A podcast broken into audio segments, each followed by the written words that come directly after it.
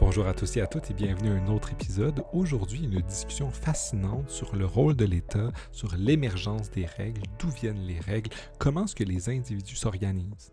Avec Vincent Geloso, un économiste, j'ai décidé d'explorer avec lui plein d'enjeux qui sont de nature économique, politique, euh, et aussi éthique, normatif, à savoir comment s'organisent les gens, d'où viennent les règles, comment est-ce que les individus s'organisent entre eux pour produire des biens et des services?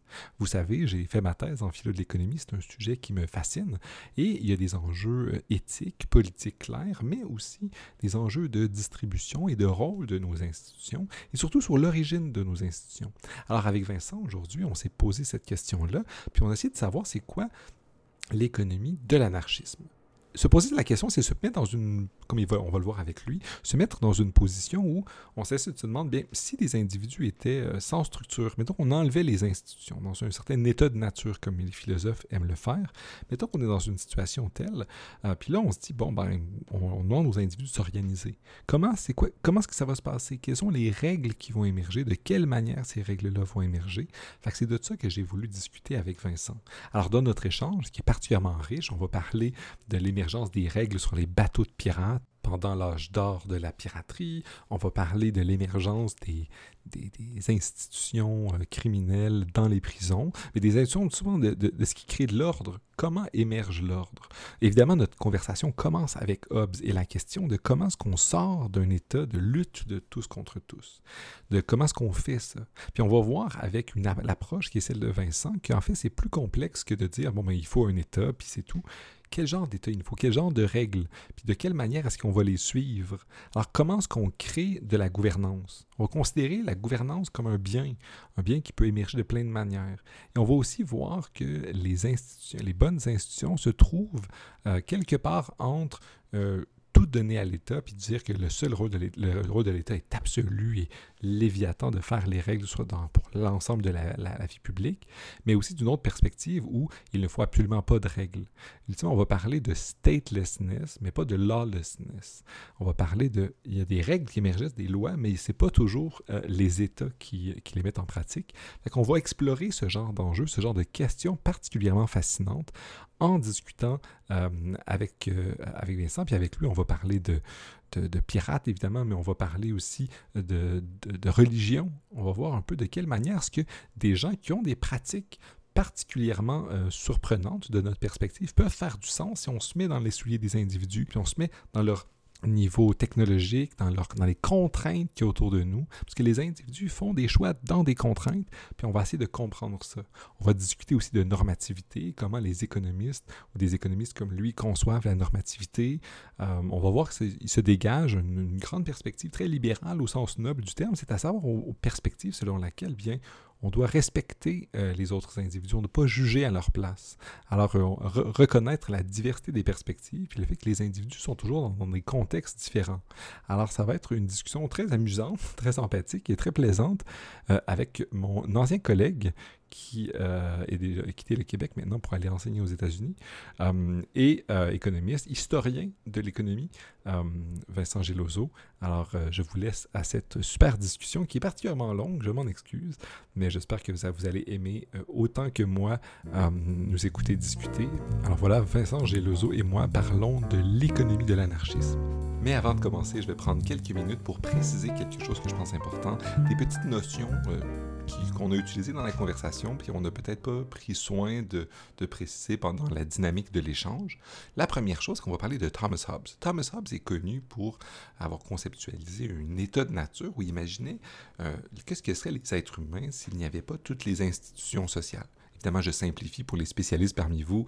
Euh, on peut interpréter la, question de plusieurs manières, mais si on présente de manière un peu hum, simple le cœur de ce qui a souvent été repris dans, cette idée-là, c'est en fait que si les individus étaient laissés euh, à eux seuls dans la nature ou avant qu'il y ait les sociétés, tout le monde était en compétition contre tout, le monde et euh, la vie des, des individus était short, nasty, brutish and short je pense que le, chose en dernier. Um, alors, une vie difficile, nasty, brutale um, et difficile. Et il se dit, mais c'est pour ça qu'on a besoin d'un État, de quelque chose, c'est un léviathan qui va venir donner des règles encadrées. C'est des choses qui sont utilisées aussi quand on parle de théorie des jeux pour régler les problèmes de dilemme du prisonnier. Puis c'est des éléments dont on va discuter.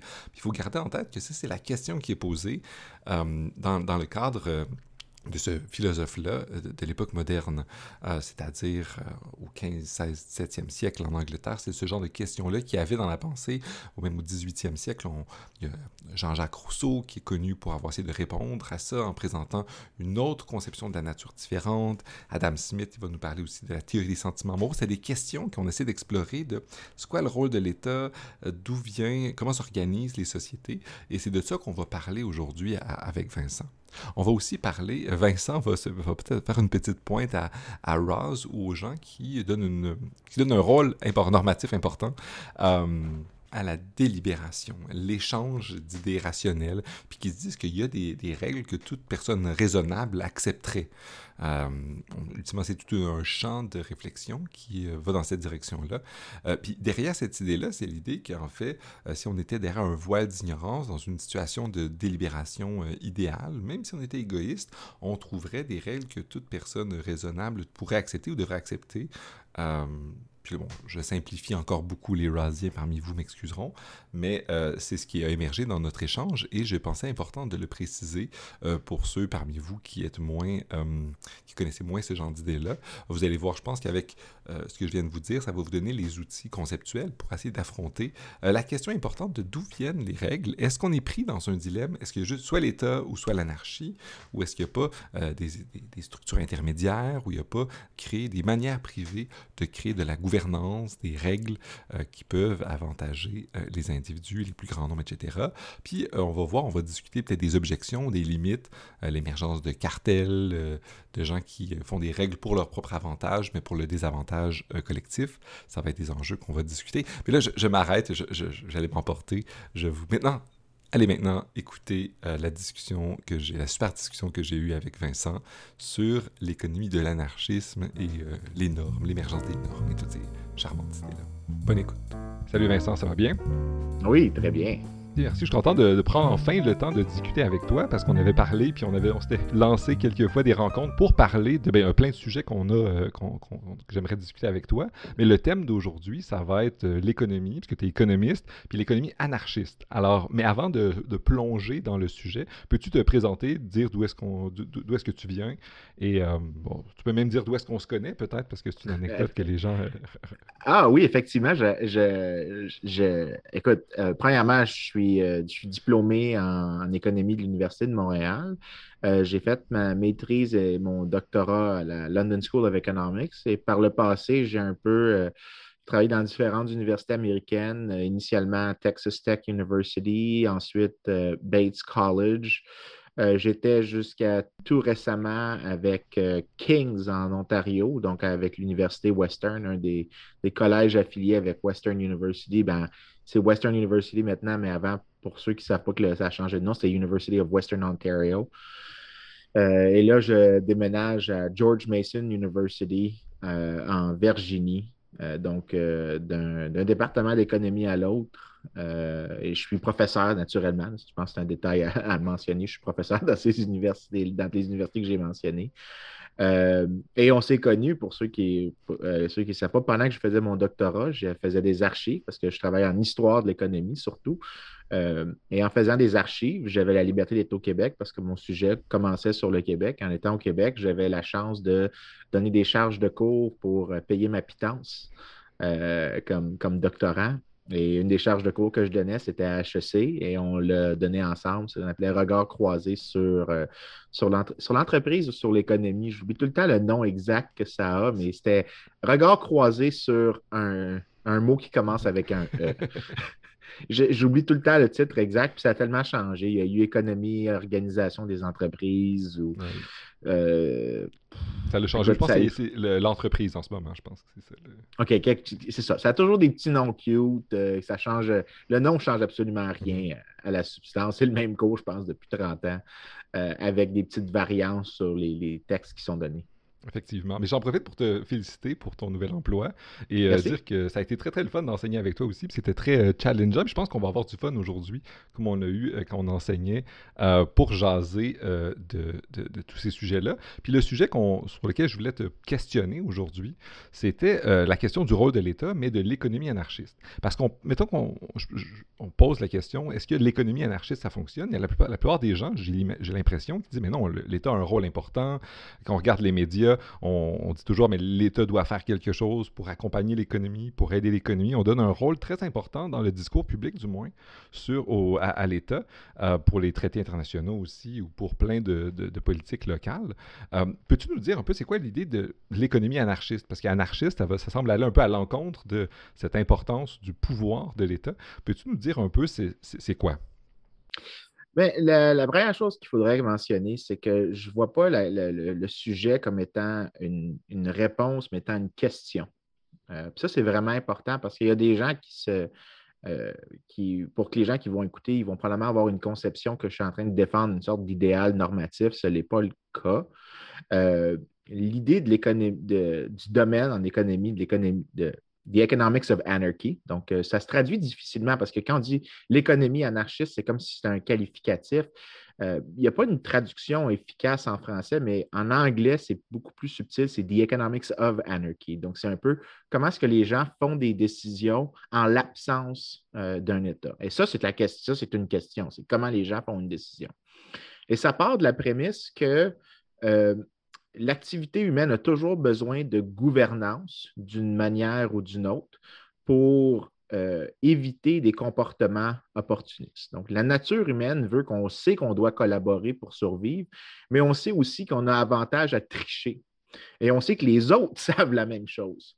Donc, on essaie souvent de concevoir des mécanismes de gouvernance.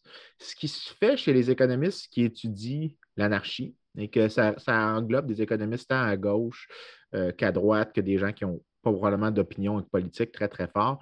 La, prémisse, c'est qu'on dit le gouvernement n'est qu'un élément du grand ensemble de la gouvernance. Parfois, il y a d'autres manières de produire de la gouvernance qui ne nécessitent pas l'État. Des fois, il y a des manières complémentaires de produire de la gouvernance et des fois, il y a des manières substituts. Et ce n'est pas vrai que c'est tout le temps les mêmes catégories. Des fois, ça peut se déplacer à travers le temps en fonction des contraintes. Donc, l'idée que, que, là, on peut le résumer aux auditeurs pour qu'ils voient vraiment c'est quoi que ça veut dire, le sujet d'étude, c'est comment est-ce que les gens se gouvernent, euh, surtout dans des situations où il n'y a pas d'État.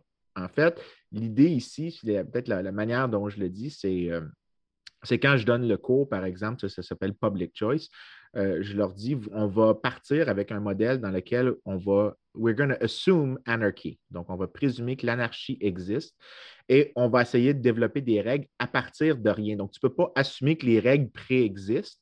Le choix des règles dans un jeu, dans un échange, est lui-même une activité productive. Donc, quand on choisit un ensemble de règles, on doit les choisir pour une raison. Il faut qu'on choisisse qu'il faut qu'ils soient respectés, il faut qu'il y ait un, ce qu'on appelle un effort de policing, je ne sais pas comment le dire en français. Euh, et tout ça, c'est un choix productif au même titre que produire de la crème glacée est un choix productif. Donc, il peut être analysé avec les mêmes outils de la science économique. Puis, mais je, trouve ça vraiment intéressant de la manière que tu le présentes, tu le cadres, mais on ne pourrait pas dire qu'ultimement, le genre de choix de politique qu'on choisirait en mode d'anarchie, ça serait d'avoir un État. Tu, connais Hobbes qui nous disait on, lutte les uns contre les autres, puis là, il faut un État pour euh, euh, faire régner l'ordre, sinon on serait dans, ce genre de guerre de tous contre tous. Euh, peux-tu nous dire un peu de, quelle manière ça résonne avec ça? C'est sûr que chez les économistes qui font ce sujet-là, et non seulement ça, mais c'est vraiment une grande famille parce que c'est un sous le, le, sujet de l'anarchie est un sous-ensemble de, la, grande discussion sur l'État et l'économie et surtout sur les origines de l'État. Et là, il y a vraiment des, longues discussions. Donc, c'est difficile de les, faire une un coalescing de ces discussions-là, mais l'idée fondamentale qui est présente chez tous, c'est l'idée que il y a des conflits inhérents. Et donc, c'est quand Hobbes dit euh, euh, la vie des hommes est solitaire, violente et courte. Euh, et euh, parce qu'elle est solitaire, violente et courte, il n'y a aucune place pour les fruits de l'industrie. Et quand il dit industrie, ça serait l'industrie dans le sens des Anglais de travailler. les gens ne font pas d'efforts parce qu'il n'y a aucune forme d'environnement sécuritaire. Et la question qui est posée par Hobbes peut être dissociée de sa réponse. C'est celle que comment est-ce que tu en viens à produire un environnement sécuritaire? Et c'est là que tu n'es pas obligé d'accepter nécessairement que l'État est sur une bonne dose. En fait, souvent, on regarde à travers l'histoire, il y a beaucoup de mécanismes de gouvernance que les gens développent indépendamment de l'État.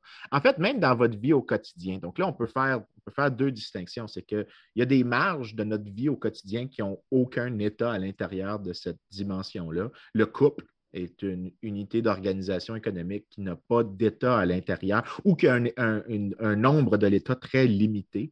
Euh, et les règles qui émergent à l'intérieur d'un couple ne sont pas codifiées légalement, mais elles sont codifiées d'une manière que c'est la même chose que si c'était une loi. Il y a des pénalités si on ne respecte pas. Il y a des, donc, on, perd le, couple, on perd l'association, on perd l'échange qui vient par le lien affectif, au même titre que des règles de politesse, par exemple. C'est une forme de gouvernance qui est produite si on est impoli, si on est mal courtois, si on est mal élevé, euh, les gens vont refuser d'engager avec nous, donc on se prive de l'échange. Donc, des fois, ce n'est pas juste une question d'histoire, par exemple, ça peut être aussi une question de quelle est la bonne marge? Parce que l'idée, quand tu dis que c'est des biens de gouvernance, euh, ben, la question, c'est quel est le meilleur bien de gouvernance pour gouverner cet échange particulier? Des fois, l'État peut être le meilleur, le meilleur. Parfois, ça peut être, c'est pas une bonne idée que ce soit l'État qui s'occupe de ça. Tout le monde peut un peu concevoir que la gouvernance en privé dans un couple n'a pas besoin de l'État euh, pour se diriger. Et en fait, il y a euh, un mécanisme théorique très simple, ça s'appelle, en fait, c'est là que tu, c'est là qu'on arrive que souvent, tu n'as pas besoin, c'est le, comme le, cas facile pour, ce qu'on appelle statelessness. Euh, ce serait, le, mot, j'ai pas la. Ce serait en français, ça se traduirait vaguement comme la discipline des échanges continus. C'est que le, pour ceux qui savent un peu, c'est qu'il y a un jeu qui s'appelle le dilemme du prisonnier et dans lequel, parce que tu sais que l'autre partie va tricher, elle a un intérêt à tricher, toi aussi, tu vas tricher. Mais remplace tricher par ne pas échanger parce que l'autre pourrait te voler. Ben, OK, je sais qu'il va me voler, je vais lui donner le bien, mais il ne va pas me payer. Mais dans ce cas-là, je ne vais pas lui offrir le bien, mais on perd le bénéfice de l'échange dans ce cas-ci.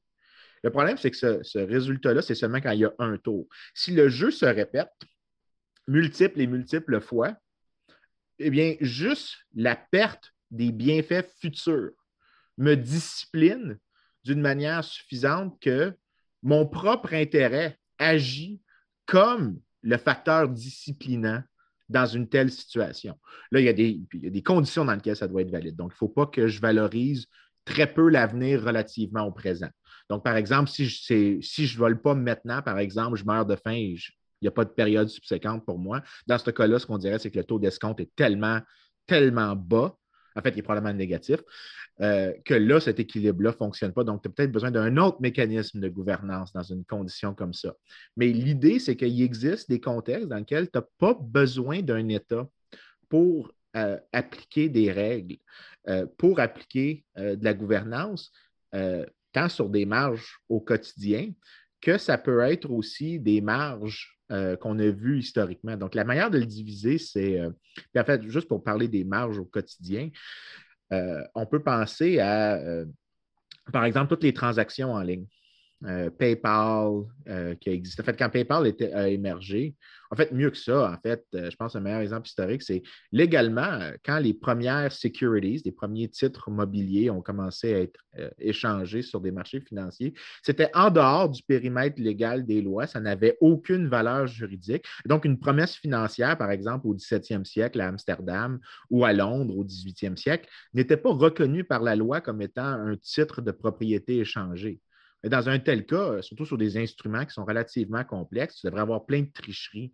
Mais ce qu'on voit, c'est par exemple que euh, quand tu vas à Londres, par exemple, tu vas te promener dans des bars, il y a un bar qui s'appelle Lloyd's. Lloyd's était le bar des assureurs. Et les assureurs se rencontraient dans ce bar-là pour parler business, mais aussi le bar produisaient un service de gouvernance, ceux qui trichaient avaient leur nom écrit sur un tableau et donc n'avaient plus accès à ces services-là par l'avenir. Donc, le, groupe, sans qu'il y ait un État, établissait des règles et les règles étaient respectées parce qu'il y avait un intérêt à les suivre. Et donc, on, contraignait le comportement opportuniste et on donnait une récompense au comportement coopératif euh, dans un tel cas. Donc, tu n'avais pas besoin de l'État nécessairement pour faire ça. Maintenant, je veux juste souligner que ça ne veut pas dire que l'État n'a aucun rôle. Ce n'est pas ça le, point. Il y a des gens qui, comme je dis, quand tu te commets à la, question de comment on produit des règles en anarchie, que tu pars de zéro, tu dis comment est-ce que les gens produiraient des règles, ce n'est pas, la, pas la réponse qui, est importante, c'est de faire la question, de répondre à la question euh, de manière rigoureuse. Et tu arrives souvent que l'État peut être euh, un, résultat, mais que l'anarchie fonctionne mieux que ce qu'on. C'est peut-être la conclusion que j'essaie de, dériver pour les auditeurs, c'est que l'anarchie fonctionne peut-être beaucoup mieux que ce qu'on réalise. Mais c'était vraiment intéressant ce que tu dis, puis je pense que ce qui pourrait peut-être expliquer que le fait que les gens sont parfois un peu résistants à ça, c'est qu'on nous place souvent dans des, dichotomies entre versus l'État et l'anarchie, mais ce que tu nous dis, c'est qu'il y a des éléments intermédiaires. Les individus, ensemble, ils se font des règles, ils se coordonnent, puis parfois l'État vient sanctifier ou codifié ou, euh, par exemple, l'exemple que tu donnais sur euh, les échanges, euh, les contrats qui, ont, mené à nos places boursières, bien, ça a été des individus privés qui se sont rassemblés, puis ensuite l'État est venu codifier ça, puis encadrer ça, mais ça l'a comme émergé par, dans ce bar-là à Lloyds. mais est-ce qu'on pourrait pas dire aussi que, bien, parfois, les, les, individus ont intérêt à s'organiser comme ça pour, genre, qui créer de l'ordre entre eux, puis créer des avantages qu'ils vont partager, mais ils peuvent aussi s'organiser entre eux pour euh, créer des cartels, pour euh, du moins euh, prendre du pouvoir aussi. Parce que les, gens, puis là je mets la place des gens qui sont très favorables à un État très fort, ils vont dire, bien, bien si on laisse des gens s'organiser comme ça, une, une, position un peu euh, Adam Smith qui va nous dire mais si on laisse les gens d'un même business s'assembler entre eux, ça va euh, jouer contre le public. Donc comment est-ce que on comment est-ce que l'ordre qui émerge, comme tu dis, qui vient d'en bas, dans une qui commence par euh, une perspective sans État, fait pour se prémunir un peu comme ça, ou parce que c'est un danger inhérent à, ça? Pas nécessairement, parce qu'il y a, il y a, en fait, il y a plusieurs nuances qui doivent être nécessaires ici. La première, c'est que pour, par exemple, des cartels, tu as souvent besoin, pour qu'un cartel fonctionne, euh, tu as besoin justement, en fait, ça serait un exemple. Parce qu'un cartel, ce qui se passe, c'est qu'il faut que tu réussisses à coordonner entre les différents membres de l'industrie une réduction dans la quantité produite pour que le prix soit plus élevé. Cette coordination-là nécessite une forme de d'association et donc avec des mécanismes de punition. Et euh, en dehors d'un espace légal, donc on va imaginer en anarchie que les gens essayent de faire ça, donc il y a des firmes qui existent et elles essayent de faire un cartel pour augmenter les prix. Il y a deux problèmes avec ça, c'est que tu ne peux pas punir les membres de l'association qui euh, agissent de manière opportuniste contre le cartel. Et donc, tu as des chances que le cartel s'effondre de l'intérieur mais tu as aussi par le fait que s'ils réussissent à se coordonner efficacement, ils invitent leur propre euh, euh, euh, fin en augmentant les prix, ce qui dit à d'autres producteurs dans l'économie, rentrer dans ce secteur parce qu'il y a une rente de monopole qui est produite. Donc, vous pouvez effriter cette rente en entrant dans le secteur. Généralement, ça ne veut pas dire que ça n'arrive pas. Mais ces deux forces-là font que c'est rare que ça arrive de manière privée. Généralement, un cartel a besoin de l'État. Et la partie qui est vraiment importante, parce que dans ma recherche, ce que je dis, c'est que l'anarchie fonctionne mieux qu'on croit à cause, de, par exemple, des mécanismes qui détruisent du pouvoir à toute fin pratique. Donc, tu as plus de challenge du pouvoir, euh, même du pouvoir économique, pas juste du pouvoir légal. Euh, le, problème, c'est que tu peux aussi te coordonner pour capturer un État ou créer un État. Donc, c'est la même chose qui pourrait faire en sorte que l'anarchie fonctionne, faire en sorte qu'elle ne persiste pas. Parce que dans un de mes articles, qui est mon article le, plus cité pour ceux qui, là je le dis parce que c'est pas juste pour, c'est pas pour, pour dire, c'est parce que l'argument a gagné de l'attraction. Euh, c'est dans Journal of Economic Behavior and Organization. Ça s'appelle State Capacity euh, Correlative Filter. Euh, j'oublie le titre total qu'on y a donné. Mais l'idée, c'est qu'on souligne que historiquement, il y a plusieurs exemples de sociétés qui, pour le standard de l'époque, étaient très prospères, mais n'avaient pas un État En fait, ils étaient stateless, ou quand ils avaient un État, c'était un État nominal qui n'avait aucun pouvoir. Mais que ces exemples-là persistent absolument pas. Euh, la raison est fort simple, c'est que euh, euh, l'organisation qui mène les gens à s'arranger pour des échanges peut aussi les amener à essayer de capturer l'État. Soit tu captures l'État d'un pays X pour conquérir un autre pays qui est beaucoup plus riche, donc tu en fais la conquête, et donc cet État-là, son anarchie se termine, ou tu peux le faire de l'intérieur en essayant de créer, par exemple, mais regarde, moi j'ai une arme à feu, toi tu as une arme à feu, tous les autres n'ont pas d'arme à feu, mais si on réussit à établir, nous, ensemble, un monopole sur la violence, ben, on pourrait, par exemple, amener de l'esclavage. Et nous, on est gagnants de ça. Nous, on est, toi et moi, les esclavagistes, on est gagnants dans cette situation-là. Donc, la même chose qui mène à ce que l'anarchie pourrait fonctionner, mène aussi des fois au fait que l'État peut émerger. Donc, le, point que je fais souvent euh, aux gens, c'est pour ça que tu vois que c'est un commitment à la, à la, question, pas à la réponse, c'est que l'anarchie fonctionne mieux que ce qu'on réalise, mais ce qu'on souligne, c'est qu'elle n'est pas, elle ne peut pas persister euh, par définition, parce que l'état naturel des choses requiert d'une manière ou d'une autre l'état. Mais quand tu en viens à faire cette analyse-là, ce que tu vois, c'est une perception différente du rôle de l'État dans l'économie.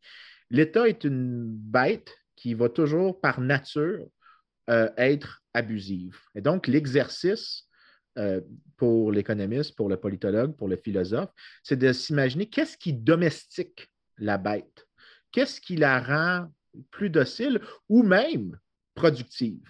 Et c'est là que l'anarchie l'économie de l'anarchie donne beaucoup d'informations. C'est qu'on se sert des, insights qu'on gagne dans ce domaine-là pour se dire c'est quoi qui ferait en sorte qu'un politicien ici ou un roi agirait d'une manière plus socialement productive? Euh, est-ce que c'est la menace de l'invasion d'un autre dirigeant? Est-ce que c'est la menace que sa tête se retrouve sur une fourche? Est-ce que c'est le fait qu'il fait une coalition avec un groupe d'intérêts qui a une richesse? Que lui ne peut pas s'approprier facilement? Donc, s'il essaie de les persécuter, la richesse devient perdue pour toujours et lui est appauvri. Donc, là, il se dit, ben, il faudrait peut-être que je trouve une manière de les, de, les faire collaborer avec moi. Donc, ça, c'est en fait de l'économie de l'anarchie des incitations qu'on mentionne. Par exemple, on a les origines des, parlements. L'origine des parlements, c'est que les rois avaient des richesses qu'ils ne pouvaient pas s'approprier facilement. Mais en faisant une collaboration avec le Parlement, ils étaient capables d'augmenter la taille de la tarte juste assez pour que, OK, je ne peux pas, tu sais, j'ai donné, j'ai concédé un pouvoir à l'autre. Je me suis contraint un peu comme roi, mais c'était dans mon intérêt de me contraindre. Donc, euh, donc, de limiter mon pouvoir. Et là, l'État peut être plus productif que l'anarchie. Euh, et la question, c'est c'est quoi les contraintes? Qu'est-ce qui génère des contraintes? L'idée, c'est euh, que, comment les gens peuvent se gouverner de manière privée. Ça ne veut pas dire qu'ils sont pas. Le point, ce n'est pas qu'ils ne sont pas capables. C'est que si on fait l'exercice comparatif, des fois, il peut y avoir des situations dans lesquelles l'anarchie est supérieure. Donc, même de, manière purement analyse positive, que tu vois qu'il n'y a pas d'arrangement supérieur à ça. Mais des fois, c'est possible qu'il y ait des arrangements supérieurs qui puissent fonctionner. Dans ce cas-là, c'est là, qu'on se pose la question qu'est-ce qu'on fait pour que le politicien ait des incitations alignées avec l'intérêt général? Et ça, c'est un exercice excessivement difficile à faire, mais tu arrives à des explications qui vont bien plus loin que ce que les gens peuvent se gouverner sans État. C'est que tu en viens aussi à comment est-ce qu'on se retrouve avec des États qui sont dans ce que Darren Asimoglu appelle le corridor, le corridor très étroit. J'aime pas son analogie, puis je trouve souvent qu'il est dans le champ parce qu'il ne connaît pas très bien l'histoire, le gars, puis il coupe un peu les coins ronds. Mais son point est quand même bon, c'est que c'est vraiment un petit ensemble, ceux qui réussissent à avoir des États qui sont qui protègent les droits des gens, qui limitent le pouvoir des dirigeants, mais qui simultanément sont aussi capables de produire certains arrangements qui augmentent la richesse de la collectivité. Donc, ce n'est pas juste un État, un État protecteur, mais c'est un État aussi productif. Et là, ça, ça devient ce spot-là, ce sweet spot-là que tu peux t'imaginer. Je ne suis pas sûr que tu pourrais dire que c'est un sweet spot, mais cette espèce d'endroit-là dans la, dans la typologie des États, c'est excessivement pénible de, de le rejoindre. Il n'y a pas de formule magique, mais les outils qu'on développe en économie de l'anarchie euh, nous permettent d'expliquer comment tu en viens à développer ce genre de, de mécanisme-là. C'est pour ça que l'histoire est vraiment utile, parce que l'histoire regorge d'exemples, comme tu nous en as dit plusieurs, de tentations de se retrouver là, ou d'États de, ou de régions qui étaient dans cette situation-là, puis qui l'ont quitté. Puis je trouve ça intéressant dans ce que tu dis, puis tu me corrigeras si j'ai tort de comprendre ça comme ça, mais s'intéresser à l'économie de l'anarchisme, comme tu dis, c'est aussi se poser, c'est pas prendre une position, disons, euh, normative ou idéale. C'est de dire, bon, dans le monde réel, c'est quoi la meilleure, le meilleur moyen pour en arriver à cette situation-là? C'est pas de dire euh, l'anarchisme, c'est le mieux ou l'État, c'est le mieux. C'est de dire, bon, mais on, a un objectif, on a un narrow corridor, un corridor étroit qu'on veut avoir, puis c'est quoi les meilleurs moyens dans, dans les différents contextes dans lesquels on est euh, et c'est pour ça que l'histoire euh, est importante. J'imagine que c'est un peu pour ça que toi, en tant euh, qu'historien de l'économie, bien, tu t'intéresses à ce genre de questions-là. Oui, bien en fait, il y a peut-être deux choses que, je mentionnerais. C'est parce que ça commence par le fait que quand tu, plus tu creuses dans, l'histoire de l'humanité, puis tu t'intéresses à l'évolution du bien-être humain largement défini, tu en viens inévitablement à devoir gérer la question des origines de l'État. Et ça, c'est vraiment une question difficile. Euh, mais comme économiste, il y a une sorte de, truc qui, qui, immunise. C'est que les économistes ne font pas de théorie de l'idéal. Euh, on, utilise des, idéal types parfois juste pour nous autres clarifier des choses dans notre tête, mais on accepte par presque quasi définition que le, choix, l'univers est, une série de choix sous contrainte qu'on fait. On, peut, on, essaie d'optimiser. On aimerait ça optimiser avec aucune contrainte, donc avec aucune balise sur nos choix. On aimerait ça avoir un, étendu infini de possibilités, mais la réalité, c'est qu'on a des ressources limitées. Donc, euh, qu'est-ce qui fait qu'on choisit tel choix au lieu d'un autre?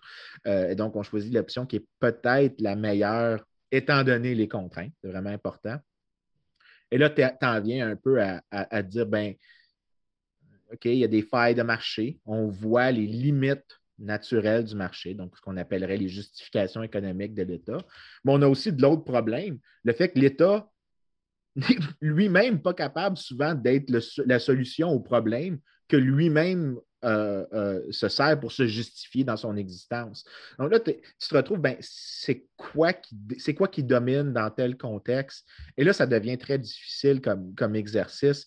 Si tu veux arriver avec une réponse facile, tu veux faire ton idéologue, tu disais voici le monde, voici la réponse, c'est presque impossible parce que des fois, tu peux avoir une faille du marché que des entrepreneurs vont corriger. Euh, puis ça, j'ai beaucoup d'exemples de ça. Donc, c'est là que je dis que l'anarchie fonctionne mieux. puis je peux en pense que, regarde, je vais te laisser, je vois que c'est à de vouloir me poser une question, mais si, mettons, on dit, ben, voici les contextes dans lesquels les marchés échouent, puis moi, je dis, ben oui, ça arrive, mais peut-être pas autant, parce qu'en anarchie, on est bien capable de produire ces biens publics-là, ou même en l'absence d'un État, ou même quand l'État est en, ou même en, des fois en hostilité de l'État. Et de l'autre partie, tu as le problème de, ben, mettons qu'il y a ces failles de marché, il y a aussi des failles de l'État, puis comment tu pondères l'une contre l'autre, c'est vraiment difficile. Je, comprends très bien la difficulté de pondérer ou de, sélectionner ou savoir où est-ce qu'on va de ces deux côtés-là. Puis j'aurais des questions concernant des exemples que tu pourrais avoir dans, dans l'histoire, mais j'aimerais commencer par une chose, parce que tu as évoqué euh, il y a quelques minutes, tu as parlé de l'esclavage. Tu as dit, mettons que moi et toi, on avait des armes, puis on avait le monopole de la violence, on pourrait faire quelque chose qui nous favorise nous, puis peut-être que ça ne durerait pas longtemps. Mais on a plein de situations, puis il y a eu un, débat aux États-Unis euh, il n'y a pas très longtemps sur l'histoire de l'esclavage aux États-Unis, puis des gens qui disaient, mais l'esclavage, ça favorisait certains groupes, ça a duré longtemps, etc. Comment est-ce qu'on peut, c'est un événement historique, historique majeur, tous les enjeux de l'esclavage. Comment est-ce qu'on peut penser ça à la lumière de ce dont on vient de discuter ou de, des, faillites de l'État et des trucs privés? Parce qu'aux États-Unis, et, pas juste aux États-Unis, l'esclavage est une institution qui a malheureusement duré très longtemps euh, et qui a, qui a nuit à toute une part de la population mondiale. Euh, oui, la, manière de, de, concevoir la question de l'esclavage permet vraiment de donner une sorte d'insight dans le, le pourquoi tu dois te commettre à la question, pas à la réponse. Euh, l'esclavage, les gens pensent que c'est une taxe sur la production. Quand tu essaies de, le conceptualiser, que c'est une taxe sur la production des gens, mais ce n'est pas le cas. L'esclavage est une taxe sur le loisir des gens. C'est-à-dire que tu dis à tel taux salarial, parce que les esclaves reçoivent une forme de salaire, là je mets des air quotes, euh, parce que tu dois les nourrir, tu dois leur produire quelque chose. C'est une forme de rémunération, mais pour ce niveau-là de rémunération, ils n'auraient pas travaillé la quantité de temps que tu, euh, que tu les fais travailler. Dans ce contexte-là, ce que tu es en train de leur taxer, c'est le loisir qu'ils auraient pris s'ils avaient été libres de faire le choix. Donc, la taxation sous un régime esclavagiste, c'est la taxation du loisir des gens. Donc, le temps libre qu'ils auraient pris. C'est pour les convaincre de travailler autant, tu aurais dû offrir un salaire massivement plus élevé. Et le gain pour l'esclavagiste, c'est la différence entre la productivité dans ce contexte-là et le, ce, que tu, ce que tu réussis à, le payer. Là, comment tu en viens à avoir cette institution? Parce que c'est clair de la perspective d'un esclavagiste. Si moi j'ai une arme à feu, c'est super clair que j'ai un bénéfice. Si je réussis à organiser cette production-là, il y a un avantage. Et pour les philosophes, il y a un exemple qui va leur venir en tête, c'est Robert Nozick, sur comment, euh, quand tu as des producteurs de sécurité privée, parce qu'ils négocient entre eux autres, il y a des coûts très importants, puis qu'il y a des économies d'échelle à faire une coalition jusqu'à ce que tu te retrouves avec un seul producteur de violence, l'État. Euh, donc, tu ne peux pas, donc le, modèle de Nozick, c'est que l'équilibre implique la présence d'un État, qu'il soit bon ou non. Hein, ça n'a aucun, aspect sur le normatif. C'est juste que dans l'intérêt des joueurs qui sont présents, euh, l'intérêt des joueurs dicte que tu dois ne pas avoir, tu dois avoir un seul producteur de violence. Mais les premiers États, tu remarques comment est-ce qu'ils émergent, c'est largement autour de l'esclavage. Euh, qu'ils émergent euh, parce que c'était la manière de collecter des ressources euh, à l'époque, d'approprier de la richesse. Et donc, l'origine des États est, intimement liée à, la production de l'esclavage.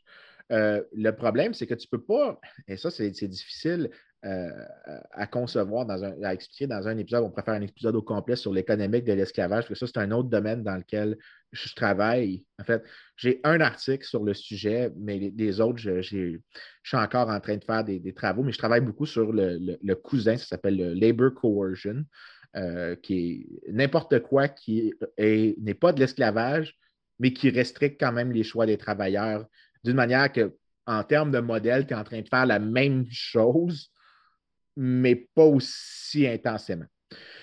Euh, l'économie de l'esclavage nécessite par définition une forme de coercition euh, qui est organisée par l'État. Parce que pour que parce qu'il y a des valves, des valves de, relâchement qui se produisent. Premièrement, euh, il faut que les, esclaves peuvent acheter leur liberté. Si tu peux l'acheter, ta liberté, ben, il y a une valve qui peut se produire où est-ce que tu as moins d'esclaves euh, au net, même si l'institution peut persister. Mais dans ce cas-là, pourquoi est-ce qu'aux États-Unis, par exemple, ça, les gens ne le savent pas, mais aux États-Unis, c'était illégal pour les esclavagistes de vendre la liberté euh, aux esclaves? Pourquoi est-ce que. Oui, mais, mais, là, la question, c'est pensez pas au normatif. Pourquoi est-ce que l'État s'est dit il faut que j'intervienne dans le processus de manumission? Pourquoi est-ce que il faut que l'État, parce que ce qui se passe, c'est qu'il faut que l'État dépense des ressources? Bien, l'explication qu'un de mes collègues souligne, c'est que comme tu avais des États libres au nord, la peur qui se produisait, c'était que, parce que si un esclave peut s'enfuir, le prix de l'actif diminue en fonction du risque de, s'enfuir. Mais les États qui étaient limitrophes, tu remarques que les prix des esclaves dans les États limitrophes étaient massivement plus bas.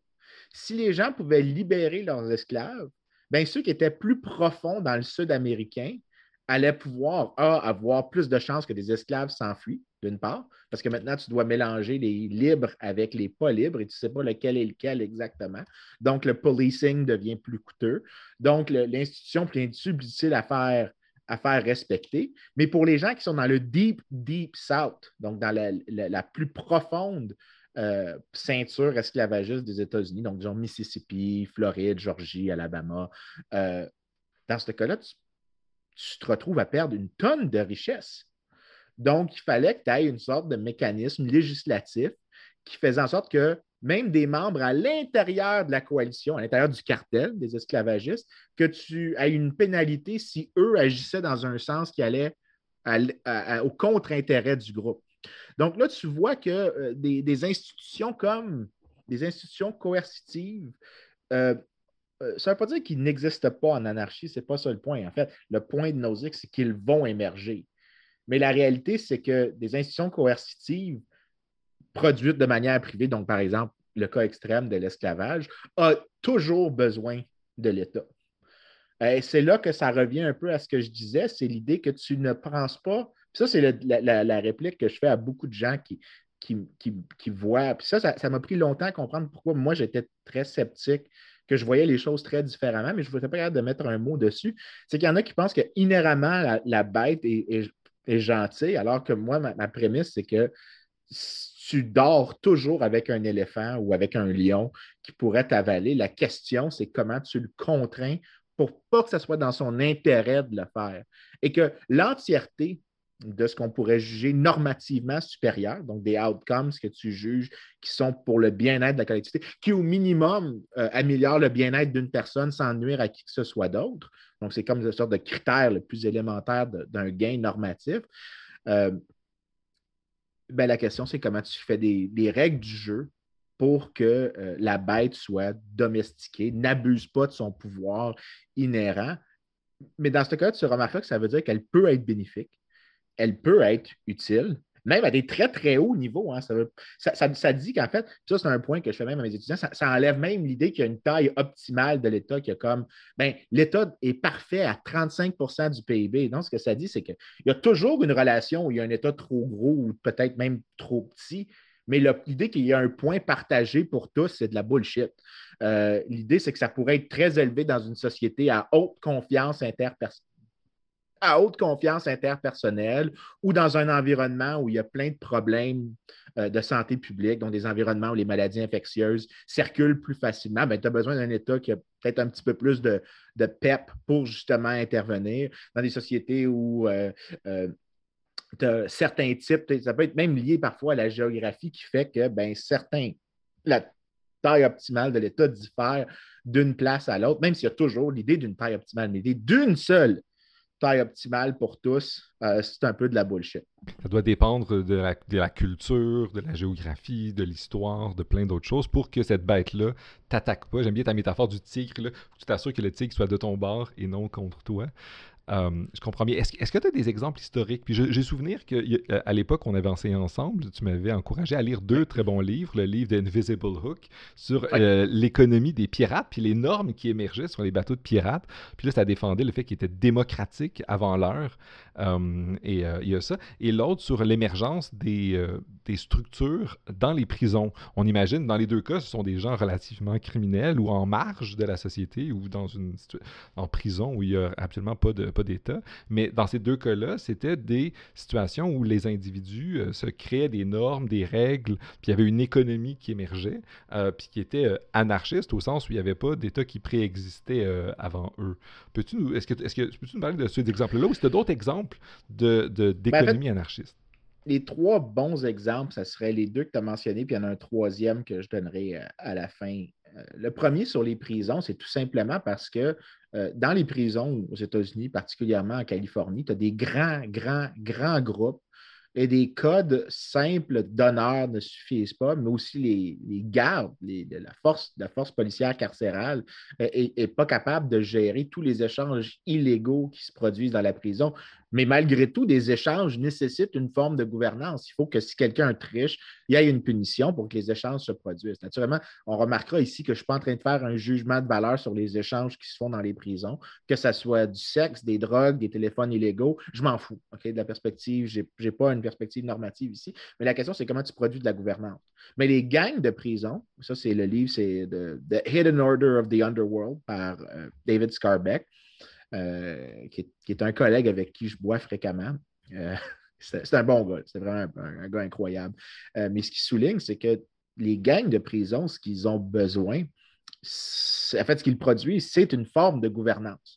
Donc, si un membre du groupe interagit avec les membres d'un autre groupe, premièrement, tout le groupe est imputable pour son comportement, mais non seulement ça, mais seulement un membre désigné du groupe A peut peut agir euh, euh, on behalf of the group, donc euh, au nom du groupe. Mais ce que ça fait, c'est que tu remarqueras, c'est que le groupe A peut punir un mauvais comportement à l'intérieur du groupe, mais aussi par le fait que c'est un mécanisme de punition interne, tu as de la gouvernance avec relativement à l'autre groupe. Donc, les groupes entre eux se, deviennent moins violents. Et ce que Scarbeck c'est que euh, l'émergence des gangs de prison qu'on voit dans des séries, dans des séries vraiment poches comme Orange is the New Black, à toute fin pratique, réduisent le niveau de crime potentiel qu'il aurait, pu, qu'il aurait eu, étant donné l'explosion de la population carcérale. C'est un mécanisme de gouvernance à l'intérieur des prisons. Puis tu remarques, par exemple, ce qu'il souligne, c'est qu'il y a un autre article, ce n'est pas dans son livre, mais il y, a un, autre livre qui s'en vient, qui, est écrit. je suis en train de. Je en train, en fait, j'étais un, des, commentateurs sur la première édition. Donc, je devrais pas. Il n'écoutera pas ça en français, fait qu'il ne saura pas que c'est moi des arbitres. Euh, mais euh, en fait, j'étais un des arbitres. J'étais une des personnes qui devait donner le blurb, le, commentaire derrière. Euh, mais j'avais le droit de faire des critiques. Mais tu sais, j'avais tellement parlé avec David de ça que c'était des pinottes. Euh, j'étais déjà très d'accord. Puis j'avais, il avait publié plein d'autres articles. Il avait passé à travers tout un processus de révision. Et un des articles qu'il a fait dans ce nouveau livre, c'est qu'il a fait une comparaison de plusieurs prisons internationalement, plusieurs systèmes carcéraux, mais pas de la perspective de qu'est-ce que l'État fait, c'est qu'est-ce que les gens font dans les prisons ce que tu réalises, c'est que dans des sociétés avec moins d'incarcération, il y a des mécanismes complètement différents où des codes d'honneur sont suffisants, où, par exemple, la parole, est, ma promesse est suffisante, largement parce qu'on est peut-être 50 dans la prison et on s'observe l'un et l'autre. Et le fait qu'on puisse s'observer est, suffisant pour assurer de la gouvernance. Dans une prison avec une, un surpeuplement, donc disons 3000 prisonniers, l'idée qu'on se fait observer par les gens qu'on triche, euh, euh, c'est pas suffisant comme mécanisme. Le groupe est trop gros pour être un, déterrent effectif sur le, comportement opportuniste. Euh, l'autre exemple, les pirates. Les pirates, c'est aussi une organisation criminelle, mais les criminels se gouvernent très, très bien. En fait, juste l'idée que l'idiome honor among thieves, c'est ça convoie une, illustration très importante. Pour les pirates, c'était aussi la même chose. Les pirates devaient coordonner une activité très complexe, attaquer des galions espagnols. Et on pense qu'un bateau, tu fais juste aller sur un bateau, tu tires des canons, mais un, tu as besoin de quelqu'un qui s'occupe des, voiles. Tu as besoin de quelqu'un qui est le, quartermaster. Tu as besoin de quelqu'un qui gère les inventaires. Tu as besoin de quelqu'un qui divise les tâches sur l'attaque du navire. Mais là, comment tu fais pour coordonner aussi les incitations? Parce que si, mettons, c'est Vincent, le petit gros, qui est mis en charge de, sauter sur le bateau. Premièrement, Vincent, il n'est pas très efficace parce qu'il ne court pas vite. Euh, fait que, quand c'est le temps d'embarquer sur le navire espagnol, je ne suis pas très efficace. Euh, alors, moi, comment je fais? C'est quoi mon rôle? Mais non seulement ça, mais comment je fais pour m'assurer de dévoiler quel est mon meilleur rôle? Bien, tu essaies d'avoir un mécanisme de compensation qui donne des parts à celui qui prend plus de risques. Et donc, ce qu'on voyait, c'était que tu avais dans les, les pirates, tu avais des constitutions, c'est pas une joke, ils votaient sur une constitution, donc ils votaient quand ils embarquaient sur le navire. Quel était ton rôle? Tu avais un mécanisme de compensation, tu avais même euh, ce qu'on appelle de l'assurance sociale, tu avais des, primes pour si, par exemple, tu te faisais tirer sans la jambe, ta jambe, tu devais te faire amputer. Tu avais une partie du butin plus une certaine prime parce que tu avais contribué above and beyond ce qui était attendu de toi. Euh, donc, en conséquent, il y avait cette. Euh, chez les pirates, il y avait non seulement une tentative de, de gérer euh, l'effort, de coordonner un effort très complexe, mais aussi d'aligner les incitations de chacun des membres vers ce qui était optimal pour le groupe. Ajoute à ça le fait, par exemple, qu'ils votaient sur leur capitaine. Donc, qui est le meilleur capitaine? Sur quelle prémisse? Et euh, on a certains pouvoirs de, sur le capitaine. Donc, c'est comme une constitution de la même manière que le premier ministre ou un président peut être, euh, bon, levé aux États-Unis, peut être impeached. Ben, tu avais la même chose dans les navires de pirates. Et l'idée, c'était que c'est tout ça, c'était des contraintes et des incitations. Parce que quand je dis contraintes, c'est la famille très vague des carottes et des bâtons. Euh, des fois, la, carotte peut fonctionner aussi bien que le bâton. Là, ce que tu fais, c'est que tu donnes une incitation aux gens d'agir d'une manière euh, qui est socialement productive, de la même manière que si tu les avais super punis de faire la mauvaise chose, là, tu leur donnes une récompense de faire la bonne chose. C'est le miroir de l'un et l'autre. Mais dans ce cas-là, tu avais de la gouvernance qui se produisait. Les pirates étaient très, très bons pour produire ça. Et il faut que tu t'imagines que, ça, c'est super important, dans les groupes de prison, chez les pirates, si tu triches, tu vas-tu vraiment voir la police ou les autorités? Il n'y a pas de, de, dernier recours, c'est à l'intérieur du groupe. Donc, tu as, des gens qui évoluent dans un contexte complètement extra-légal. Toutes leurs activités sont en, dehors d'un périmètre légal. Mais comme dirait euh, Hayek, il y a une différence entre la loi et les législations. La loi peut être, comme le, droit commun anglais, peut être complètement, complètement en dehors d'un espace législatif, mais il agit comme une loi. En fait, la, tradition anglaise en termes de loi, ben, en passant, euh, le, droit commun, common law, c'est fondamentalement de la loi anarchiste. Euh, l'émergence de gouvernance. OK, on a un tel conflit entre deux personnes. C'est quoi nos traditions ici? C'est quoi qui fait du sens? On a un arbitre qui, lui, est rémunéré en fonction de son rendement. Euh, de, comment est-ce que les gens lui font confiance en fonction de sa neutralité. Euh, les gens peuvent aller voir un autre arbitre, il faut qu'on soit d'accord. Tu tous des mécanismes de, production de la justice qui se font de manière privée dans ce cas-là. Et ça a émergé comme ça. Donc, tu vois, il y a différence dans le droit commun anglais entre la loi, les Anglais sont encore plus clairs ça, law versus legislation, euh, qu'il y a une différence. Les pirates faisaient des lois, mais euh, c'est l'idée, c'est en fait, peut-être encore mieux pour l'illustrer, statelessness is not lawlessness. C'est vraiment différent parce que tu peux avoir une loi, mais pas dans un sens codifié, mais que ça fonctionne comme si c'était une loi pratico-pratique, parce que tu as dans les constitutions de pirates, les trucs de, des gangs de prison, tu as une forme de gouvernance qui agit comme si c'était une loi écrite. Qui n'est pas la même chose qu'un État. Il y a des règles, mais il n'y a pas d'État, mais c'est ça. Exactement. C'était quoi le troisième exemple que tu avais? Parce que là, c'était intéressant. Tu nous as présenté les premiers des prisons, les pirates, qui sont des deux groupes criminels qui s'organisent entre eux. Puis on voit qu'il y a des règles qui émergent sans avoir besoin de l'État, même contre l'État, ou du moins contre les navires qui portaient de l'or en Amérique. Donc, c'est quoi le troisième exemple qui te semblait pertinent? Bien, le troisième exemple, c'est euh, parce que tantôt, j'avais mentionné que tu as des failles du marché. Donc, il y a des choses que le marché ne peut pas produire. Et généralement, il y a deux noms pour ça c'est les externalités puis les biens publics. Les externalités, c'est parce que tu as un, effet d'une transaction qui, euh, qui, est assumé par une tiers partie ou euh, des bénéfices qui ne sont pas assumés euh, parce que ça peut être une externalité positive ou négative, par exemple. Donc, si moi, je produis, par exemple, quand je me fais vacciner, j'ai le bénéfice, moi, de me faire vacciner personnellement, mais aussi, je créer un bénéfice pour d'autres personnes qui ne sont pas vaccinées parce que je réduis la chance de la maladie de se propager, même si toi, tu ne t'es pas fait vacciner. Mais là, ça veut dire que le bénéfice social que j'ai de mon action n'est pas égal au bénéfice privé. Ça peut être la même chose si, par exemple, je pollue. Là, c'est la différence, c'est que le coût privé n'est pas égal au coût social de mon action. Euh, donc là, tu as des situations où le marché a une faille, donc il sous-produit ou surproduit, dépendant de quel type d'externalité on gère. Mais en plus, tu as aussi ce qu'on appelle les biens publics. C'est que tu as des biens qui sont, puis ça, c'est juste la, contrefacette des externalités, c'est que tu as des choses que euh, le bénéfice est produit dès que la chose est générée. Bien, tout le monde y a accès. dans ce cas-là, c'est qui qui paye? Le gars qui a payé, le premier gars qui paye, il paye pour tout le monde. Ben, tu as une incitation pour toutes les autres de faire du free riding, du resquillage, ou est-ce qu'eux ont le bénéfice sans avoir à payer?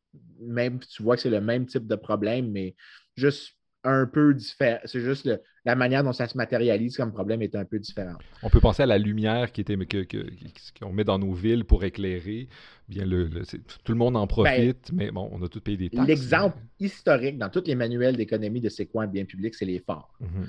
Les phares, c'est parce que avais, tu mettais un, bâtiment sur le bord de l'eau et magiquement, en fait pas magiquement, la lumière, c'est pas magique, euh, euh, tu produisais la lumière pour tous les autres navires. Donc, euh, tu ne pouvais pas exclure qui que ce soit de consommer le service. Parce que l'enjeu, c'est ça, c'est d'exclure les gens. Mais là, quand tu fais un truc qui produit de la lumière vraiment loin pour guider les navires, on peut imaginer que c'est difficile d'aller voir les gens puis les faire payer pour ça. Oh, c'est parce que le, maître des phares ne voit pas qui consomme. Dans la nuit, par définition, eux te voient, toi, tu ne les vois pas. Donc, tu ne sais pas exactement c'est qui ton client. Donc, comment tu fais pour aller demander ta, ta prime? Puis on se comment tu pour prouver que, que, tu as, offert le service à l'autre? Donc, tu as, ce problème-là. Euh, tu as aussi l'effet qui, qui, amplifie, ce n'est pas juste le problème, mais là, c'est pourquoi c'est économiquement coûteux comme problème. C'est que le phare, une fois qu'il est produit, son coût marginal étant de zéro, que tu produises pour un navire ou 50 000 navires, le bénéfice est le même pour tous les navires. Donc, à toute fin pratique, c'est ce qu'on appelle un bien non rival. Euh, l'absence de rivalité dans la consommation fait que ça a un bénéfice qui, euh, en fait, ce qu'on dirait, c'est qu'il n'y a, pas de bénéfice marginal décroissant. Le bénéfice augmente. En fait, plus que tu produis pour tout le monde, ben, tu ajoutes une personne de plus, tu multiplies par le nombre de personnes le bénéfice pour la société. Alors qu'en général, quand tu ajoutes une unité de production de plus à n'importe quoi, ben, le bénéfice de la prochaine unité est un petit peu plus petit que celle de l'unité précédente. Donc, tu as une idée de, rendement décroissant. Pour un bien public, tu n'as pas de rendement décroissant. Donc, euh, là, à, cause du problème du resquière, les gens disent l'État devrait le produire. Mais moi, ce que je souligne dans plusieurs de mes travaux, puis ça, c'est là que je suis le plus publié, c'est dans la question de la théorie des biens publics. Ce que je dis, c'est qu'on ne réalise pas à quel point les gens sont capables de produire des règles qui, qui solutionnent le problème du resquilleur. L'exemple que je donne, c'est que, en fait, il suffit qu'il y ait certaines petites conditions vraiment mineures qui sont présentes, puis tu vas avoir de la production en l'absence d'un État. Parce que les gens disent qu'à cause, cause de ces particularités des phares, l'État devrait s'occuper de la production de ce bien public-là, parce que le marché ne va pas en produire assez. C'est ça l'étape importante. Mais moi, ce que je souligne, c'est que non, il suffit que certaines petites conditions vraiment simples soient présentes, puis la production privée va être optimale. Euh, l'exemple que je donne, c'est par exemple les ports. Ben, en fait, il y a deux exemples, les ports et les pilotes. Euh, les ports, eux veulent avoir les gens qui rentrent. Eux, leur volume est associé avec toutes les autres. Si eux construisent leur propre phare, mais que quand tu rentres au port, tu payes les frais au, quai, ben, tu peux mettre dans le prix du, quai le, coût, le coût marginal et le profit que tu veux du phare. Donc là, tu as créé un mécanisme d'exclusion. Donc, l'idée, c'est que les entrepreneurs ont créé un marché ici pour les parce qu'il y a un profit à faire. Donc, si ce n'est pas trop coûteux d'internaliser la chose de cette manière-là en disant, ben, écoute, je vais produire les deux services simultanément, euh, puis ce qu'on appelle, appelle du bundling. Si je suis capable de faire du bundling, ben, je vais avoir la quantité optimale produite parce que je suis le propriétaire, étant le propriétaire du port, ben, le profit de mon activité, de mon investissement est 100% approprié par moi. Donc, mon effort de créer une règle, c'est ça quand j'ai dit au début, la, production de règles est elle-même une activité productive que tu peux analyser comme n'importe quoi d'autre. Ben, j'ai décidé de produire un mécanisme d'exclusion. Un mécanisme d'exclusion, pour ceux qui trichent, c'est une forme de règle. J'ai produit une règle. Et donc, si je l'ai produit, c'est parce qu'il y a un profit à produire cette règle-là. Euh, et donc, en conséquence, j'ai produit la gouvernance nécessaire pour régler un problème de bien public. Alors, je reformule. Alors, il y, aurait des incitations pour les propriétaires de, ports ou les organismes qui gèrent ça euh, de faire des phares euh, en se disant, mais je, vais inclure ça dans le prix, euh, puis ultimement, je, vais créer un bien qui est relativement public parce que tous les gens, même ceux qui ne s'arrêtent pas à mon port, c'est plus un bien public dans ce cas-là. Mais c'est que c'est plus un bien public. Puis les, les navires qui passent, euh, puis qui profitent de ça, mais qui ne s'arrêtent pas à ce port-là? Ben, la question, c'est que là, c'est là, là la, grande question, parce que là, c'est dès que tu es capable de solutionner la chose, c'est plus un bien public.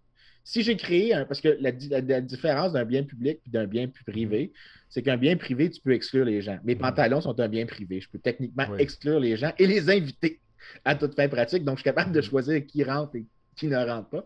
Euh, tu vois, ça, c'est mon genre de joke. le message passe clairement. Le message passe. Les, Mais ça, c'est le genre de joke que je fais qui euh, les étudiants, ça les réveille, ils sont comme OK, là, l'image est un peu l'image est un peu étrange, mais tu sais. Euh, mais l'idée, c'est qu'ici, c'est que tu as réglé le problème en, en créant l'exclusion. Donc, le problème du bien public dépend du cadre institutionnel. Mhm. Donc, si, par exemple, c'est trop coûteux d'exclure de sais que c'est même c'est technologiquement impossible ou institutionnellement impossible de créer une règle qui exclut les free riders d'une manière ou d'une autre, bien là, tu as peut-être une justification pour l'État si l'État est capable de résoudre le mhm. problème à un coût social plus bas. La question, c'est est-ce que c'est vraiment lui? En fait, une autre question à poser, c'est est-ce que l'État a empêché des solutions privées d'émerger euh, au début? Ou même est-ce que les gens sont conscients que c'est un problème de bien public, mais que, étant donné des ressources limitées, ils préfèrent gérer un autre problème euh, euh, avant? Donc, tu as une série de questions à répondre, mais mm-hmm. le cadre analytique est le même. C'est le bien public n'est pas un problème en lui-même. Mm-hmm. Ce n'est pas, pas en fonction du bien que c'est un problème. C'est en fonction du cadre dans lequel tu fais des choix.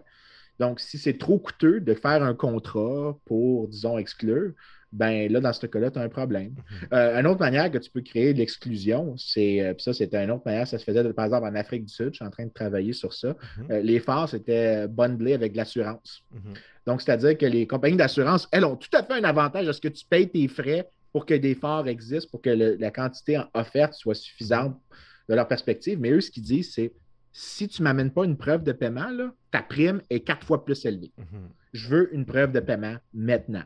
Si, tu ne me donnes pas une preuve de paiement du fort, je te fais payer plus cher l'assurance parce que ce que tu me montres, c'est que tu as un comportement à risque. Mhm. Donc, euh, qui, moi, me donne un risque économiquement mhm. plus élevé. Un autre exemple, c'était les pilotes. Donc, si par exemple, je mettais un exemple de comment l'État pourrait empêcher l'exclusion, euh, ça serait, par exemple, si tu légifères tellement l'assurance que l'assurance ne peut plus faire ça. Donc, tu as des clauses qui interdisent la discrimination, etc., etc. Parce que, par exemple, les marchands qui ne veulent pas payer plus cher pour l'assurance poussent agressivement euh, le législateur pour qu'il légifère en leur faveur euh, pour que eux, leurs avantages soient, servis. Et s'ils sont politiquement plus importants, mais eux, leurs intérêts vont être servis. Mais là, ce que tu pourrais avoir, c'est que ben, les compagnies d'assurance, il y en a moins. Donc, il y a moins, de moins d'assureurs sur le marché, moins d'innovation dans ces services-là. Et donc, ce mécanisme-là d'exclusion qui règle un problème de bien public aura disparu. Alors, c'est comme le, problème qu'on fait face, c'est un problème encore d'équilibre entre un État qui ne va pas empêcher des initiatives de, venir régler des problèmes, mais de ne pas être capturé par certains groupes qui voudraient empêcher puis en profiter. Fait que c'est genre un, équilibre entre ces, deux côtés-là du corridor dont tu nous parlais. Oui. Euh, il y a peut-être une manière pour les gens de, de, de sursimplifier le plus possible, c'est que tu as peut-être trois types de manières, quatre types de manières de voir l'État. Puis j'aime pas, j'aime pas ça faire des boîtes, là, mais on va y aller avec des boîtes, ça va être plus simple. Tu as un État prédateur, mhm. parce que le but du roi, c'est juste de te voler. Mhm. Tu as un État protecteur, que ça, ça serait un peu la version euh, régalienne. L'État fait uniquement les choses que c'est très clair que le marché ne peut pas faire, puis que c'est vraiment le clean cut. Tu peux avoir l'État productif, où est-ce que là, l'État prend en charge certaines missions qui augmentent le bien-être collectif. Mais là, je ne parle pas de. Ça va être différent de la redistribution. Donc, ça serait de produire les biens publics, de combattre la pollution, euh, de, euh, de, euh, de, produire, disons, de la défense nationale, ces choses-là. Right? Euh, et là, la quatrième catégorie, c'est l'État redistributeur. Là, les gens pensent redistributeur dans le sens justice sociale. Mais la redistribution, là, ça, c'est parce que les gens, encore une fois, imposent leur normatif dans la conversation. La redistribution, ça peut être tout à fait régressif. Mhm. Euh, ça, en fait, ça arrive fréquemment, en fait. Euh, il y a des indices de régressivité qui sont faits et honnête, en fait, je pense qu'en dépit du fait qu'il y a plusieurs missions sociales qui, pour certaines personnes, sont bénéfiques, au net pour la société, je pense que euh, la redistribution régressive euh, est à peu près de la même ampleur que la redistribution progressive. Euh, sinon, si ce n'est pas égal, c'est très proche.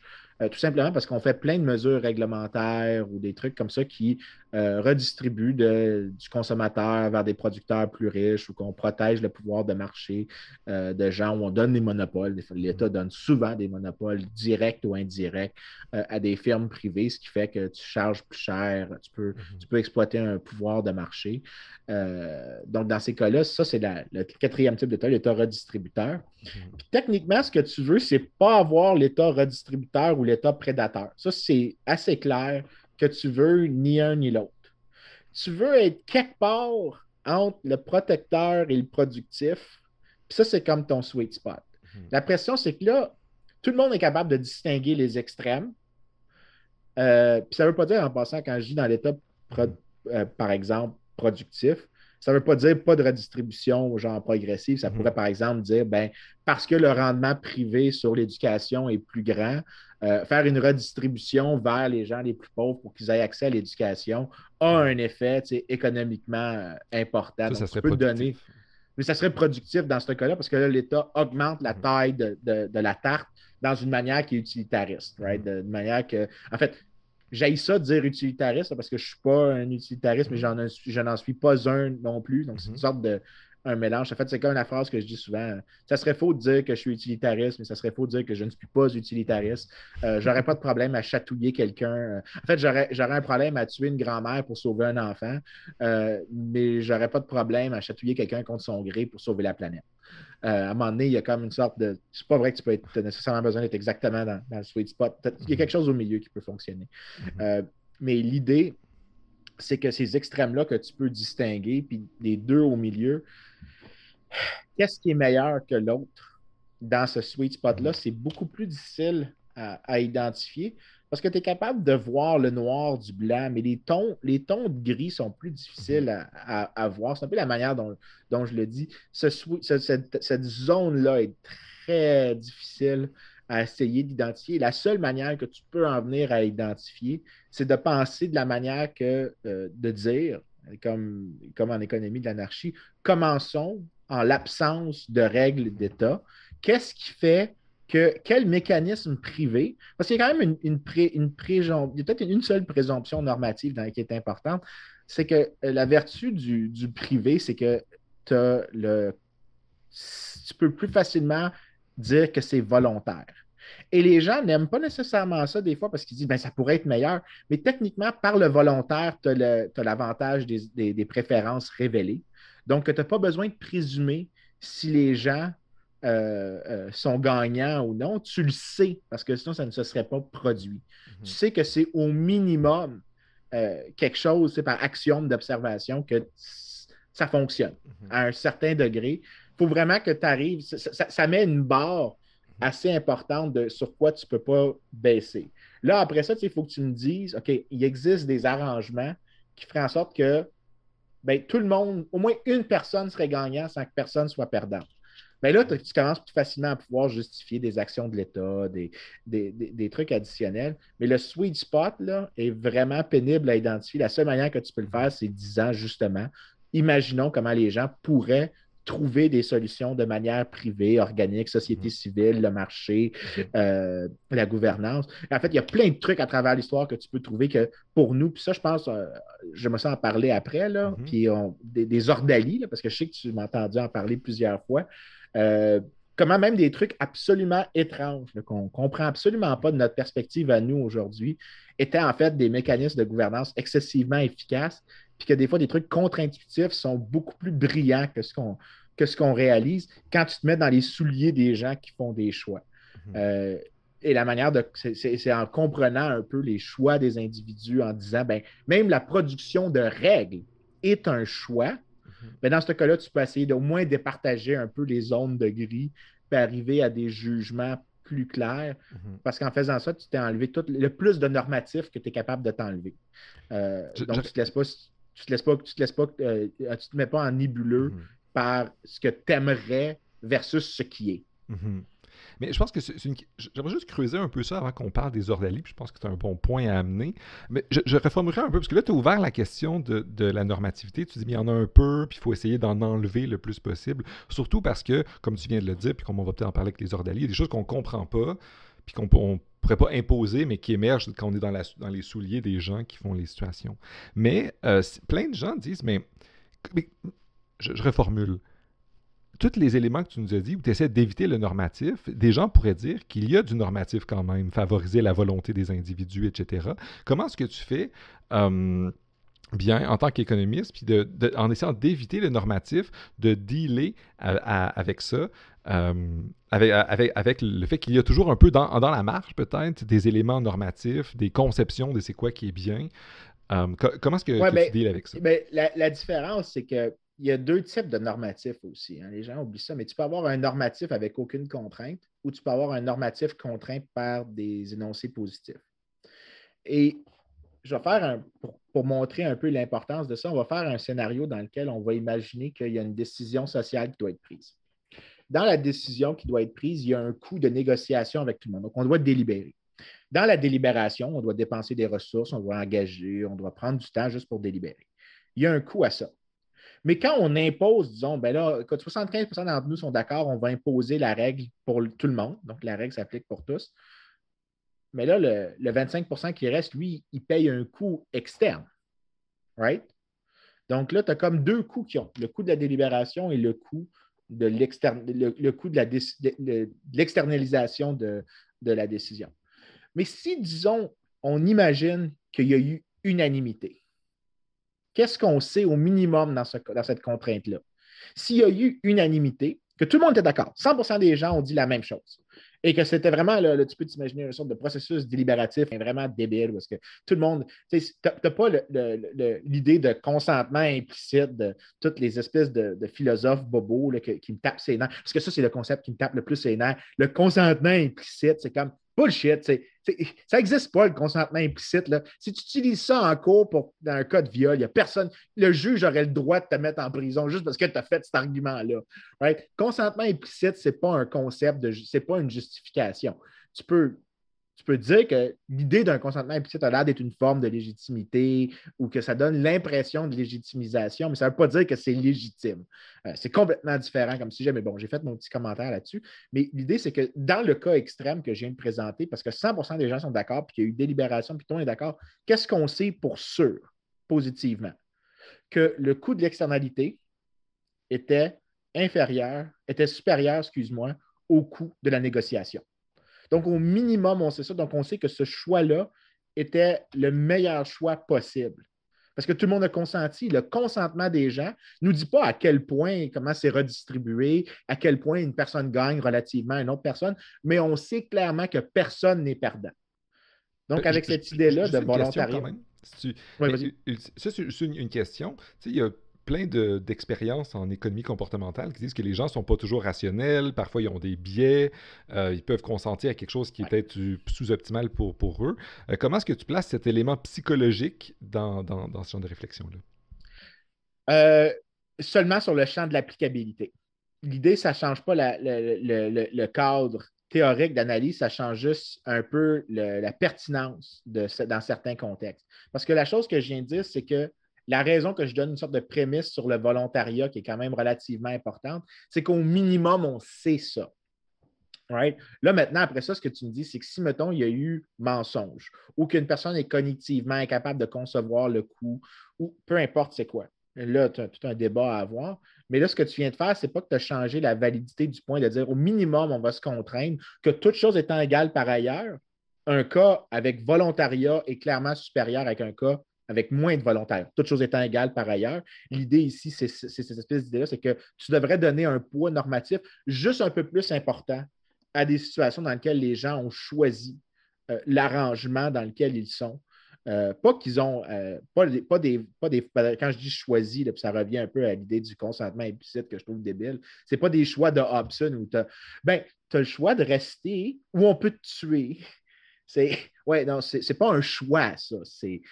Oui, OK, fine, c'est techniquement, de manière catégorique, oui, un choix, mais c'est pas un choix réel. En fait, c'est ça l'exemple de la réponse classique pour ceux qui veulent savoir au consentement implicite. C'était David Hume qui avait dit ben, c'est comme si je me faisais kidnapper par des pirates, je me faisais mettre sur un bateau, puis sur le bateau, les pirates disent ben, écoute, ah, tu es libre de partir, hein, tu es tout à fait libre.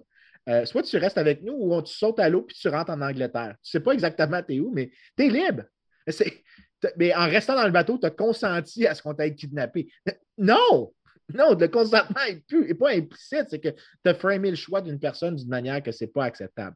Euh, l'idée, c'est que si tu as au minimum, à toute chose étant égale par ailleurs, toute chose étant égale par ailleurs, permet de dire que tu as vraiment un contexte dans lequel les gens ont vraiment des choix, ben là, tu devrais donner un poids normatif. Ça ne veut pas dire une tonne, ça ne veut pas dire un poids gigantesque, mais minimalement un, poids supérieur à des situations égales dans lesquelles les gens ont été contraints à arriver au même résultat mesuré, peu importe c'est quoi que tu mesures.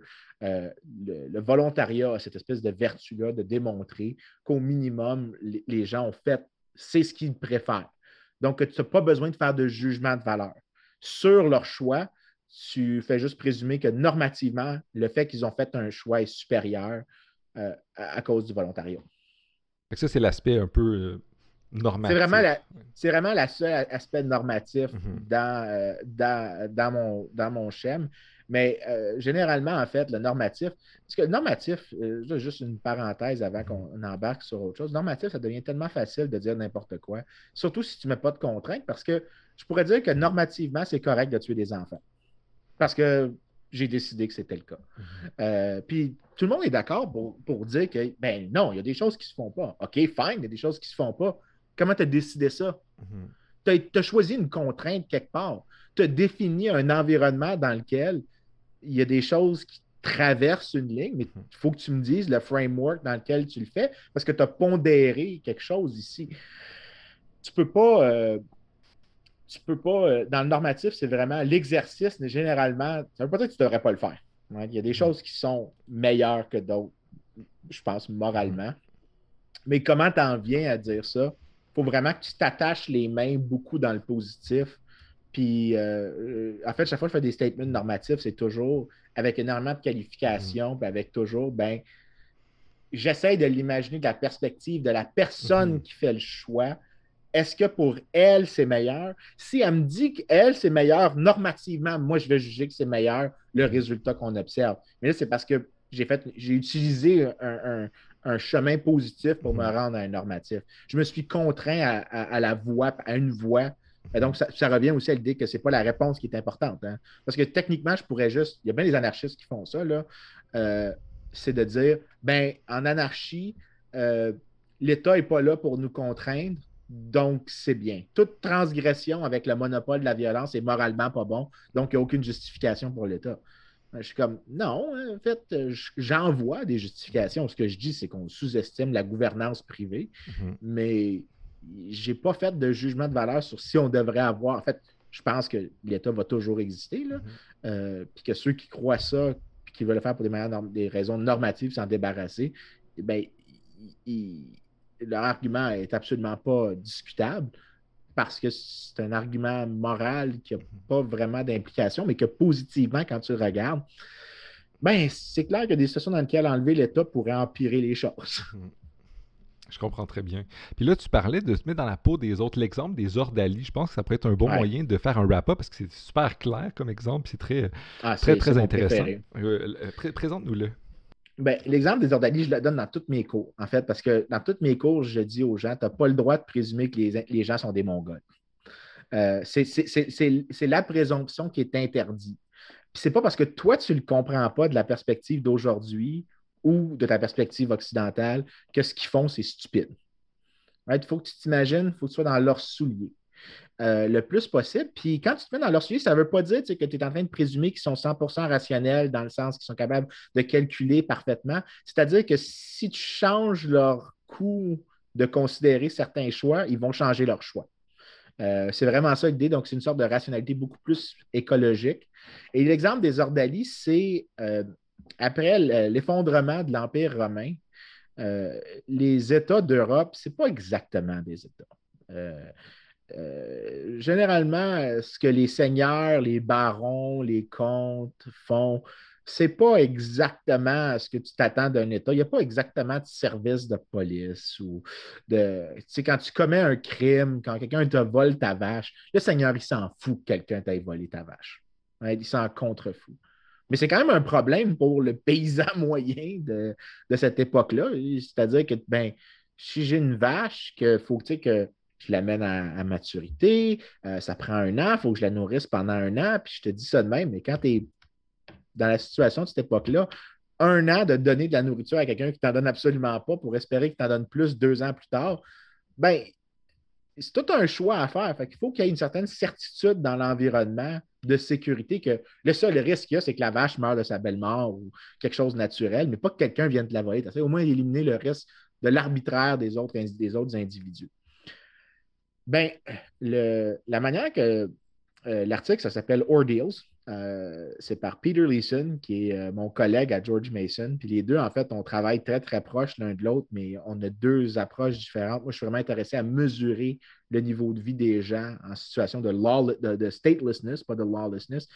Peter, lui, essaie d'expliquer comment les équilibres se produisent. Donc, on a comme deux facettes, c'est deux facettes du même, de la même question, mais moi, je suis vraiment plus intéressé aux résultats en termes comparatifs internationaux. Lui est beaucoup plus intéressé à comment c'est stable. Et lui, ce qu'il dit dans l'exemple des ordalis, c'est pourquoi c'est un résultat stable. L'ordalie, c'était la pratique étrange de dire qu'on va déterminer la culpabilité d'une personne en fonction de justice divine.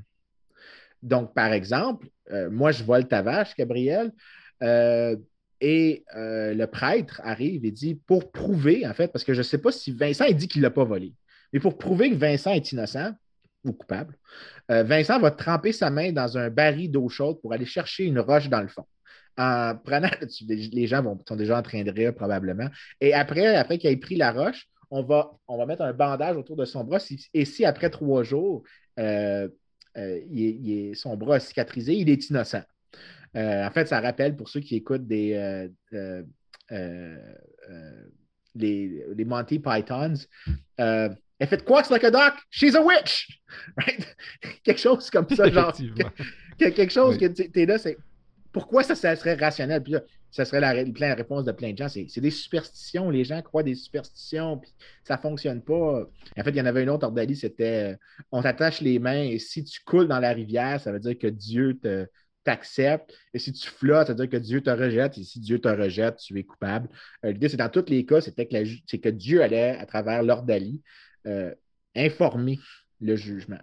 Là, maintenant, la perspective de tout le monde, c'est Why the fuck would you use this? pour déterminer culpabilité? Il ben, faut que tu t'imagines la contrainte des gens dans l'époque. Qu'est-ce qu'ils ont comme contrainte? Des sociétés pauvres, ils n'ont pas une tonne de ressources. Une tonne de ressources qui ne peut pas être exactement allouée à avoir quelqu'un qui est dédié à faire des enquêtes policières, euh, à chercher des informations. Puis il n'y a pas de caméra de surveillance, il n'y a pas d'ADN. Les contraintes de ce qu'un policier peut faire, donc d'assigner une personne à la tâche de faire de la police, c'est complètement impossible. Fait que le coût de faire du policing est très élevé. Mais qu'est-ce qui arrive si, disons, les gens croient vraiment que Dieu va relâcher son jugement? Bien, la première chose qui va se passer, c'est qu'on va se dévoiler. Euh, dans le sens que si vraiment je suis convaincu que dans l'après-vie, que Dieu va démontrer son, vrai jugement, et il sait, parce que lui, il m'a vu.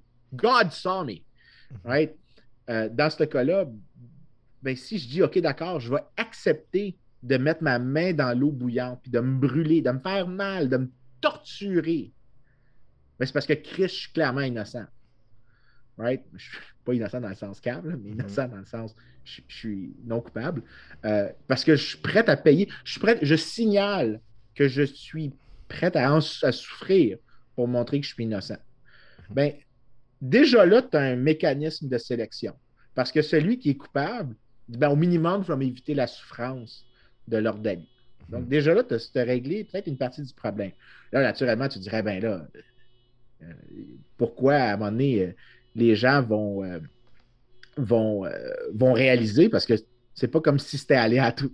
C'est pas, pas, comme si ça fonctionnait pour vrai. Mais en réalité, ça peut fonctionner. Puis, juste avant que je donne la raison pourquoi ça fonctionne, même si ça ne fonctionne pas pour vrai en, raison, puis que ça donne le résultat que tu ne t'attends pas pour ceux qui sachent, là, en fait, je détruis un peu le purpose en disant, mais ceux qui pensent que les. Pourquoi est-ce que les policiers vous offrent, lorsque vous allez dans un poste de police, de prendre un, polygraphe, donc un détecteur de mensonges?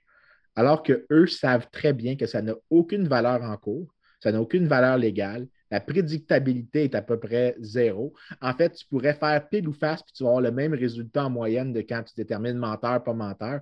Pile ou face va donner la même distribution. Ça manque, ça réussit 50% du temps, ça ne marche pas 50% du temps, c'est-à-dire que ça fonctionne aussi bien que pile ou face. Ça, c'est atroce comme technologie, mais pourquoi les policiers l'offrent encore? Si ça ne fonctionnait pas, ils l'auraient mis de côté. La raison, c'est que vous, vous croyez que ça fonctionne. Et parce que vous croyez que ça fonctionne, puis vous vous offrez si les policiers peuvent croire que vous êtes sincère dans votre croyance, ce qu'ils viennent de faire, c'est se dire je n'ai pas une tonne d'heures à dédier à ce, dossier-là. Donc, je sais maintenant que je peux éliminer suspect X avec un certain niveau de probabilité et certitude que ce n'est pas celui qui a commis le crime. Donc, déjà là, tu cette idée-là que l'ordalie, c'était stupide à cause que ça avait l'air d'être une superstition, on le fait encore aujourd'hui.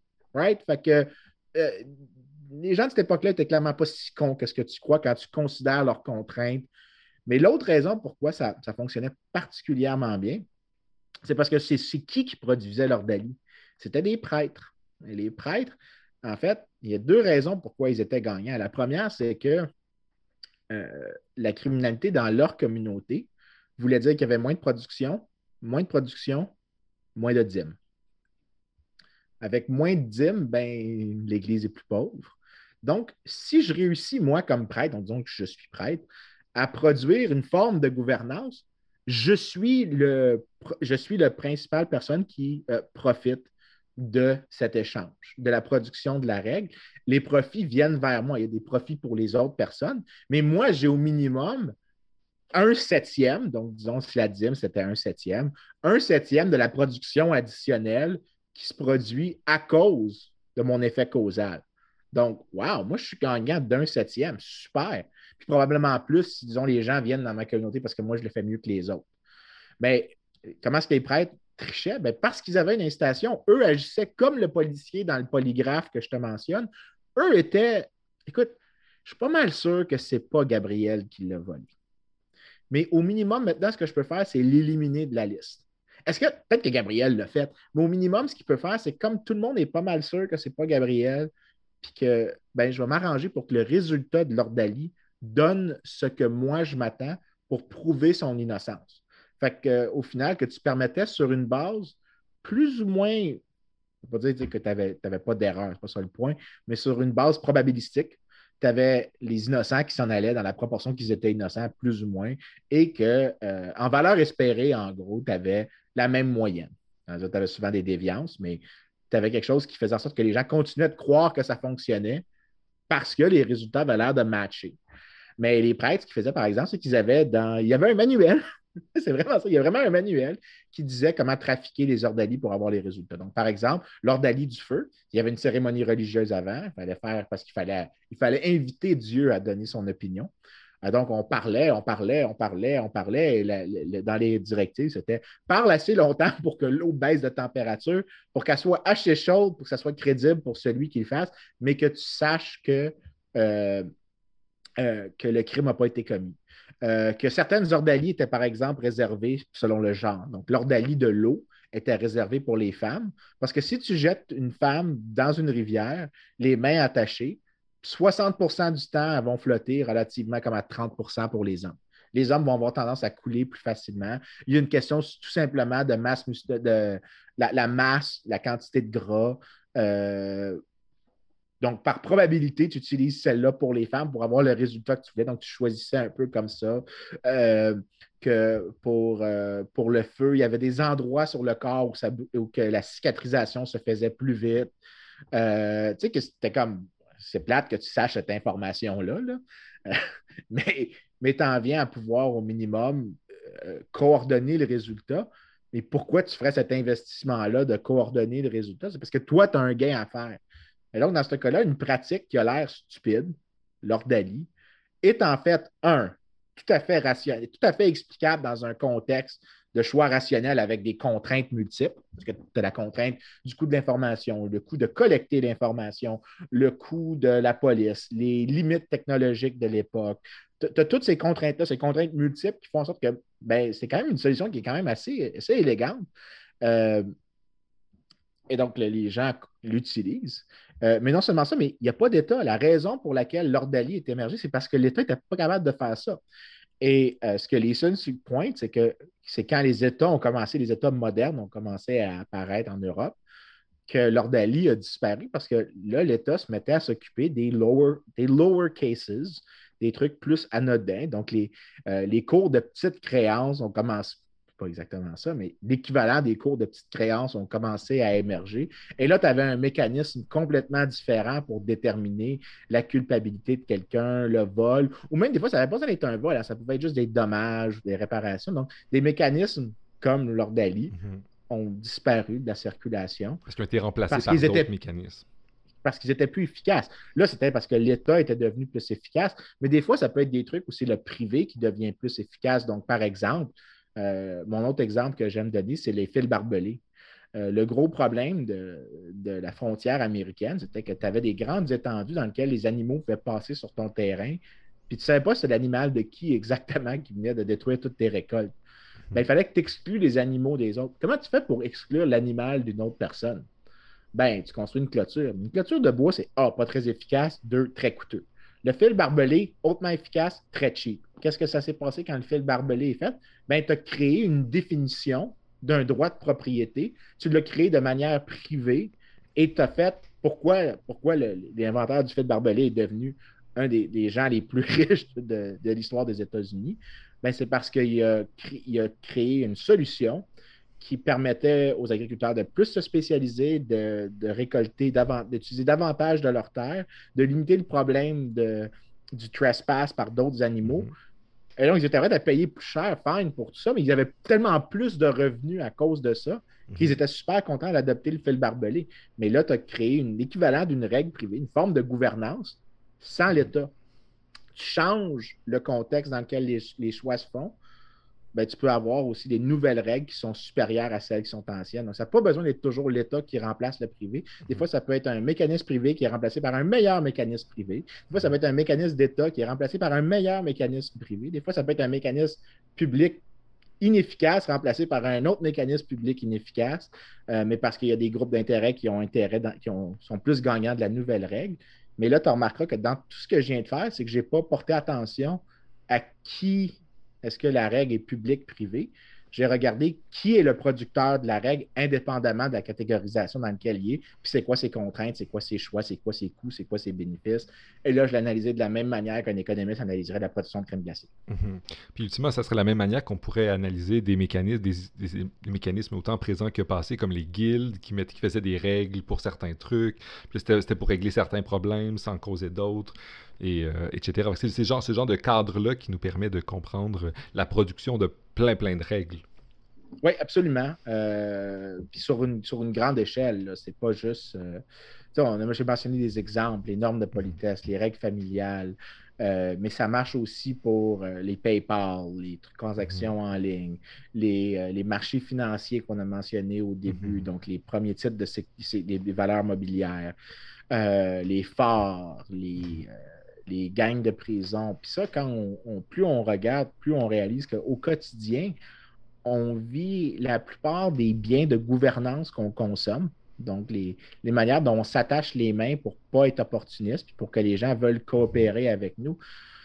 La vaste majorité, c'est des mécanismes de gouvernance privés, mhm. même si as, du gouvernement. La plupart de notre gouvernance est produite de manière privée parce que c'est adéquat sur les marges. Mhm dans lesquels l'échange se produit. Puis souvent, c'est créé de manière peut-être. Euh, on ne pense pas en termes de je vais créer une règle de gouvernance et j'ai un problème. C'est quoi les meilleures manières dans notre groupe de s'organiser pour. Ah oui, un syndicat, un syndicat. Un syndicat, bon, les, syndicats mhm. ont des règles qui les entourent, mais à l'intérieur des syndicats, les règles sont uniques aux syndicats mhm. et les règles changent souvent en fonction du problème que le problème de, du resquilleur à l'intérieur du groupe. Des fois, si tous les membres sont pareils ou que c'est un plus petit groupe, tu n'as pas besoin des mêmes règles, tu n'as pas besoin des mêmes des mêmes règles sur, disons, euh, les cotisations ou les, contributions parce que ben, tu es pas mal sûr que lui va faire sa part parce que tous les autres vont le regarder croche.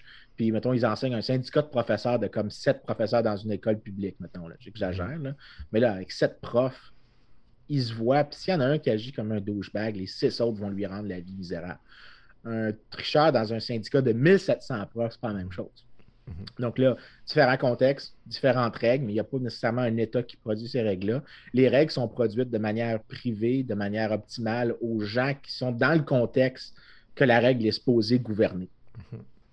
Ben, j'aurais eu plein d'autres questions pour toi, mais je vois le temps qui file. On a parlé quand même un bon moment. Euh, je te, oui, effectivement. Ça a été très, très intéressant. Je te remercie beaucoup. Ça l'a bien présenté, du moins, euh, ben, toute la question de l'émergence des règles, le fait que c'est pas toujours l'État, euh, c'est pas du tout un élément nécessaire. Ça peut être parfois une source de solution, parfois une source de problème, puis qu'il y a beaucoup d'espace entre les deux, entre une société où il n'y a absolument pas de règles, puis une société où il y a juste un, un État. Il y a toute une variété, puis une complexité des choses, puis tu nous as donné des outils pour comprendre ça. Alors, je te remercie beaucoup pour ça. Si tu avais quelques recommandations de lecture pour les gens qui nous écoutent. Euh, est-ce que aurais-tu qu'est-ce que tu recommanderais pour s'introduire ou approfondir euh, sur ces questions-là, euh, cette vision alternative-là, je dirais, de, la création de règles, de, l'économie anarchiste, de l'anarchie? J'en ferai cinq recommandations. La première, c'est Oppenheimer, Franz Oppenheimer, l'État, the State. Oppenheimer n'est pas un, c'est un drôle d'oiseau, mais euh, lui, vraiment, c'est le, premier. En fait, c'est un, Il s'appelait un libéral socialiste. C'est comme ça qu'il se définissait au début 1900. Et lui, ce qu'il mentionne, c'est lui, de, lui que je prends l'idée que euh, l'État est naturellement une bête euh, qui, qui veut te violenter. La question, là, après ça, il ne va pas au-delà de ça, mais que tout l'exercice de l'État, c'est de se légitimer dans la, conquête qu'il t'a faite. Donc, sa nature n'est pas bénévolente. Euh, ça, ça serait Oppenheimer The State. Euh, je pense que le livre est disponible dans tellement de formats que C'est pas Oppenheimer, by the way, de la bombe nucléaire. c'est un autre Oppenheimer. C'est Oppenheimer, un sociologue allemand. Parfait. Le deuxième, ça serait Herbert Spencer. Euh, j'ai la petite version en français, mais c'est. Euh, mon Dieu, j'ai oublié le titre exact, mais c'est euh, l'inutilité de l'État ou quelque chose comme ça. Je pourrais l'envoyer pour que tu mettes dans les notes de, référence au podcast. en gros, le titre, il y a l'État dedans. c'est un excellent petit livre, ça se lit très facilement. Là, ça, c'est les, classiques. Dans les moins classiques, je dirais Peter Leeson. Euh, le premier, ça serait What the fuck? En fait, c'est vraiment ça le titre. C'est WTF. An Economic Tour of the Weird. Donc, euh, Leeson, là, il fait le tour de toutes les pratiques étranges que les gens ont eues dans le passé, de ce qu'on appelle les vermin trials, dans lesquels tu mettais des rats au tribunal pour des, euh, des, de toute fin pratique des, des, échecs des récoltes. Donc, tu mettais des, animaux euh, en cours, puis ils étaient défendus par des avocats. Euh, pratique étrange, mais une explication économique. Euh, pourquoi est-ce pourquoi est-ce qu'en Inde, il y avait les orissas brûlaient les conjointes au décès d'un mari? Pourquoi tu ferais des choses comme ça? Pourquoi en Islande, tu enterrais des biens d'une grande valeur euh, économique au décès d'une personne pour les grave goods? Pourquoi tu ferais ça? Euh, les ordalies sont dedans. Euh, il y a plusieurs pratiques étranges. Les oracles. Tu, ferais appel à des oracles, genre de l'oracle de Delphi en Grèce antique? Donc, plusieurs pratiques qui, de notre vue aujourd'hui, nous apparaissent étranges. Leeson, dans WTF, An Economic Tour of the Weird, les explique comme un économiste, puis il n'y a pas de maths il met tout à la fin. Les articles scientifiques sont remplis de maths, mais euh, c'est mis à la fin dans le livre avec euh, des trucs bien, bien simples. L'autre, ça serait euh, encore de, de Leeson, c'est Anarchy Unbound. Celui-là, c'est probablement le plus cher de la gang. puis là, il explique super bien, pas juste le tour du weird, mais aussi là, les, les, ramifications un peu sur, sur comment des, situations en état d'anarchie peuvent, fonctionner. Euh, puis finalement, je dirais euh, euh, mon article à moi dans Journal of Economic Behavior and Organization, dans lequel j'explique à la fin que tu n'auras jamais un équilibre stable avec des sociétés riches, sans État, qui persistent à travers le temps, parce que l'État est l'équilibre stable. La question, c'est parce que le, le dilemme, puis ça c'est pour le résumer aux gens, le dilemme, c'est qu'imagine-toi une boîte deux par deux. Tu as riche et pauvre, État sophistiqué ou État peu sophistiqué. Ben, pourquoi est-ce que tous les pays qu'on pense, Canada, États-Unis, Grande-Bretagne, qui sont des sociétés riches, ont aussi des États très, très gros? Ben, OK, on a ces exemples-là. On a des exemples de sociétés très riches, euh, très pauvres, excuse-moi, avec des États très merdiques.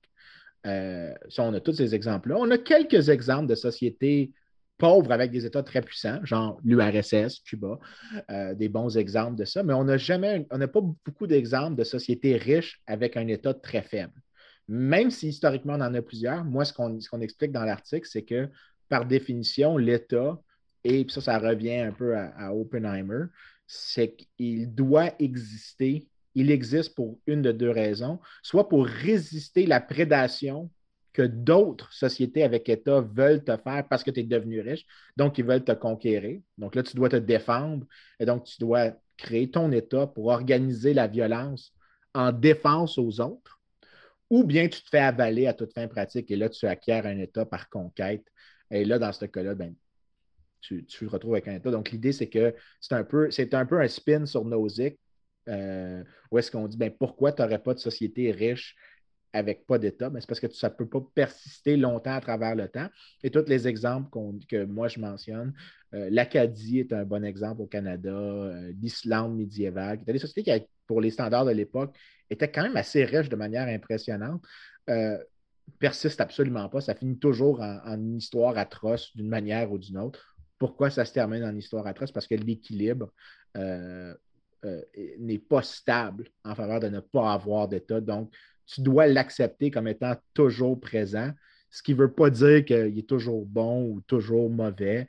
tu es un peu forcé à devoir analyser comment les règles sont produites. Donc, l'article est des cinq recommandations, mon article est le plus complexe, le, plus riche en termes de références. Et là, tu peux, à travers la, bibliographie, voir qu'est-ce qui t'intéresse, qu'est-ce que tu trouves pertinent, impertinent. Mais c'est le truc le, plus dense de la gang. Donc, j'irai avec mon truc vraiment, vraiment, vraiment, vraiment, vraiment, vraiment dernier. Là. Les trucs de Pete sont bien meilleurs. tu es trop humble. Je vais mettre les liens dans la description du podcast. Le livre de Spencer, est-ce que c'est le droit d'ignorer l'État ou l'individu contre l'État? C'est ça, le droit d'ignorer l'État. C'est exactement lui. C'est euh, lui, Spencer. Excellent. Alors, je vais ajouter ces cinq recommandations-là, puis je te remercie encore chaleureusement de cette euh, la générosité que tu as eu à parler avec nous pendant aussi longtemps de ces enjeux-là. Ça me ferait ah, plaisir. Ben, on se reverra sans doute. Il y a plein d'autres sujets dont on doit discuter. Je, je dois toujours sortir des nouveaux papiers sur des sujets intéressants, donc euh, on s'en reparle. Parfait. Bonne journée. Salut.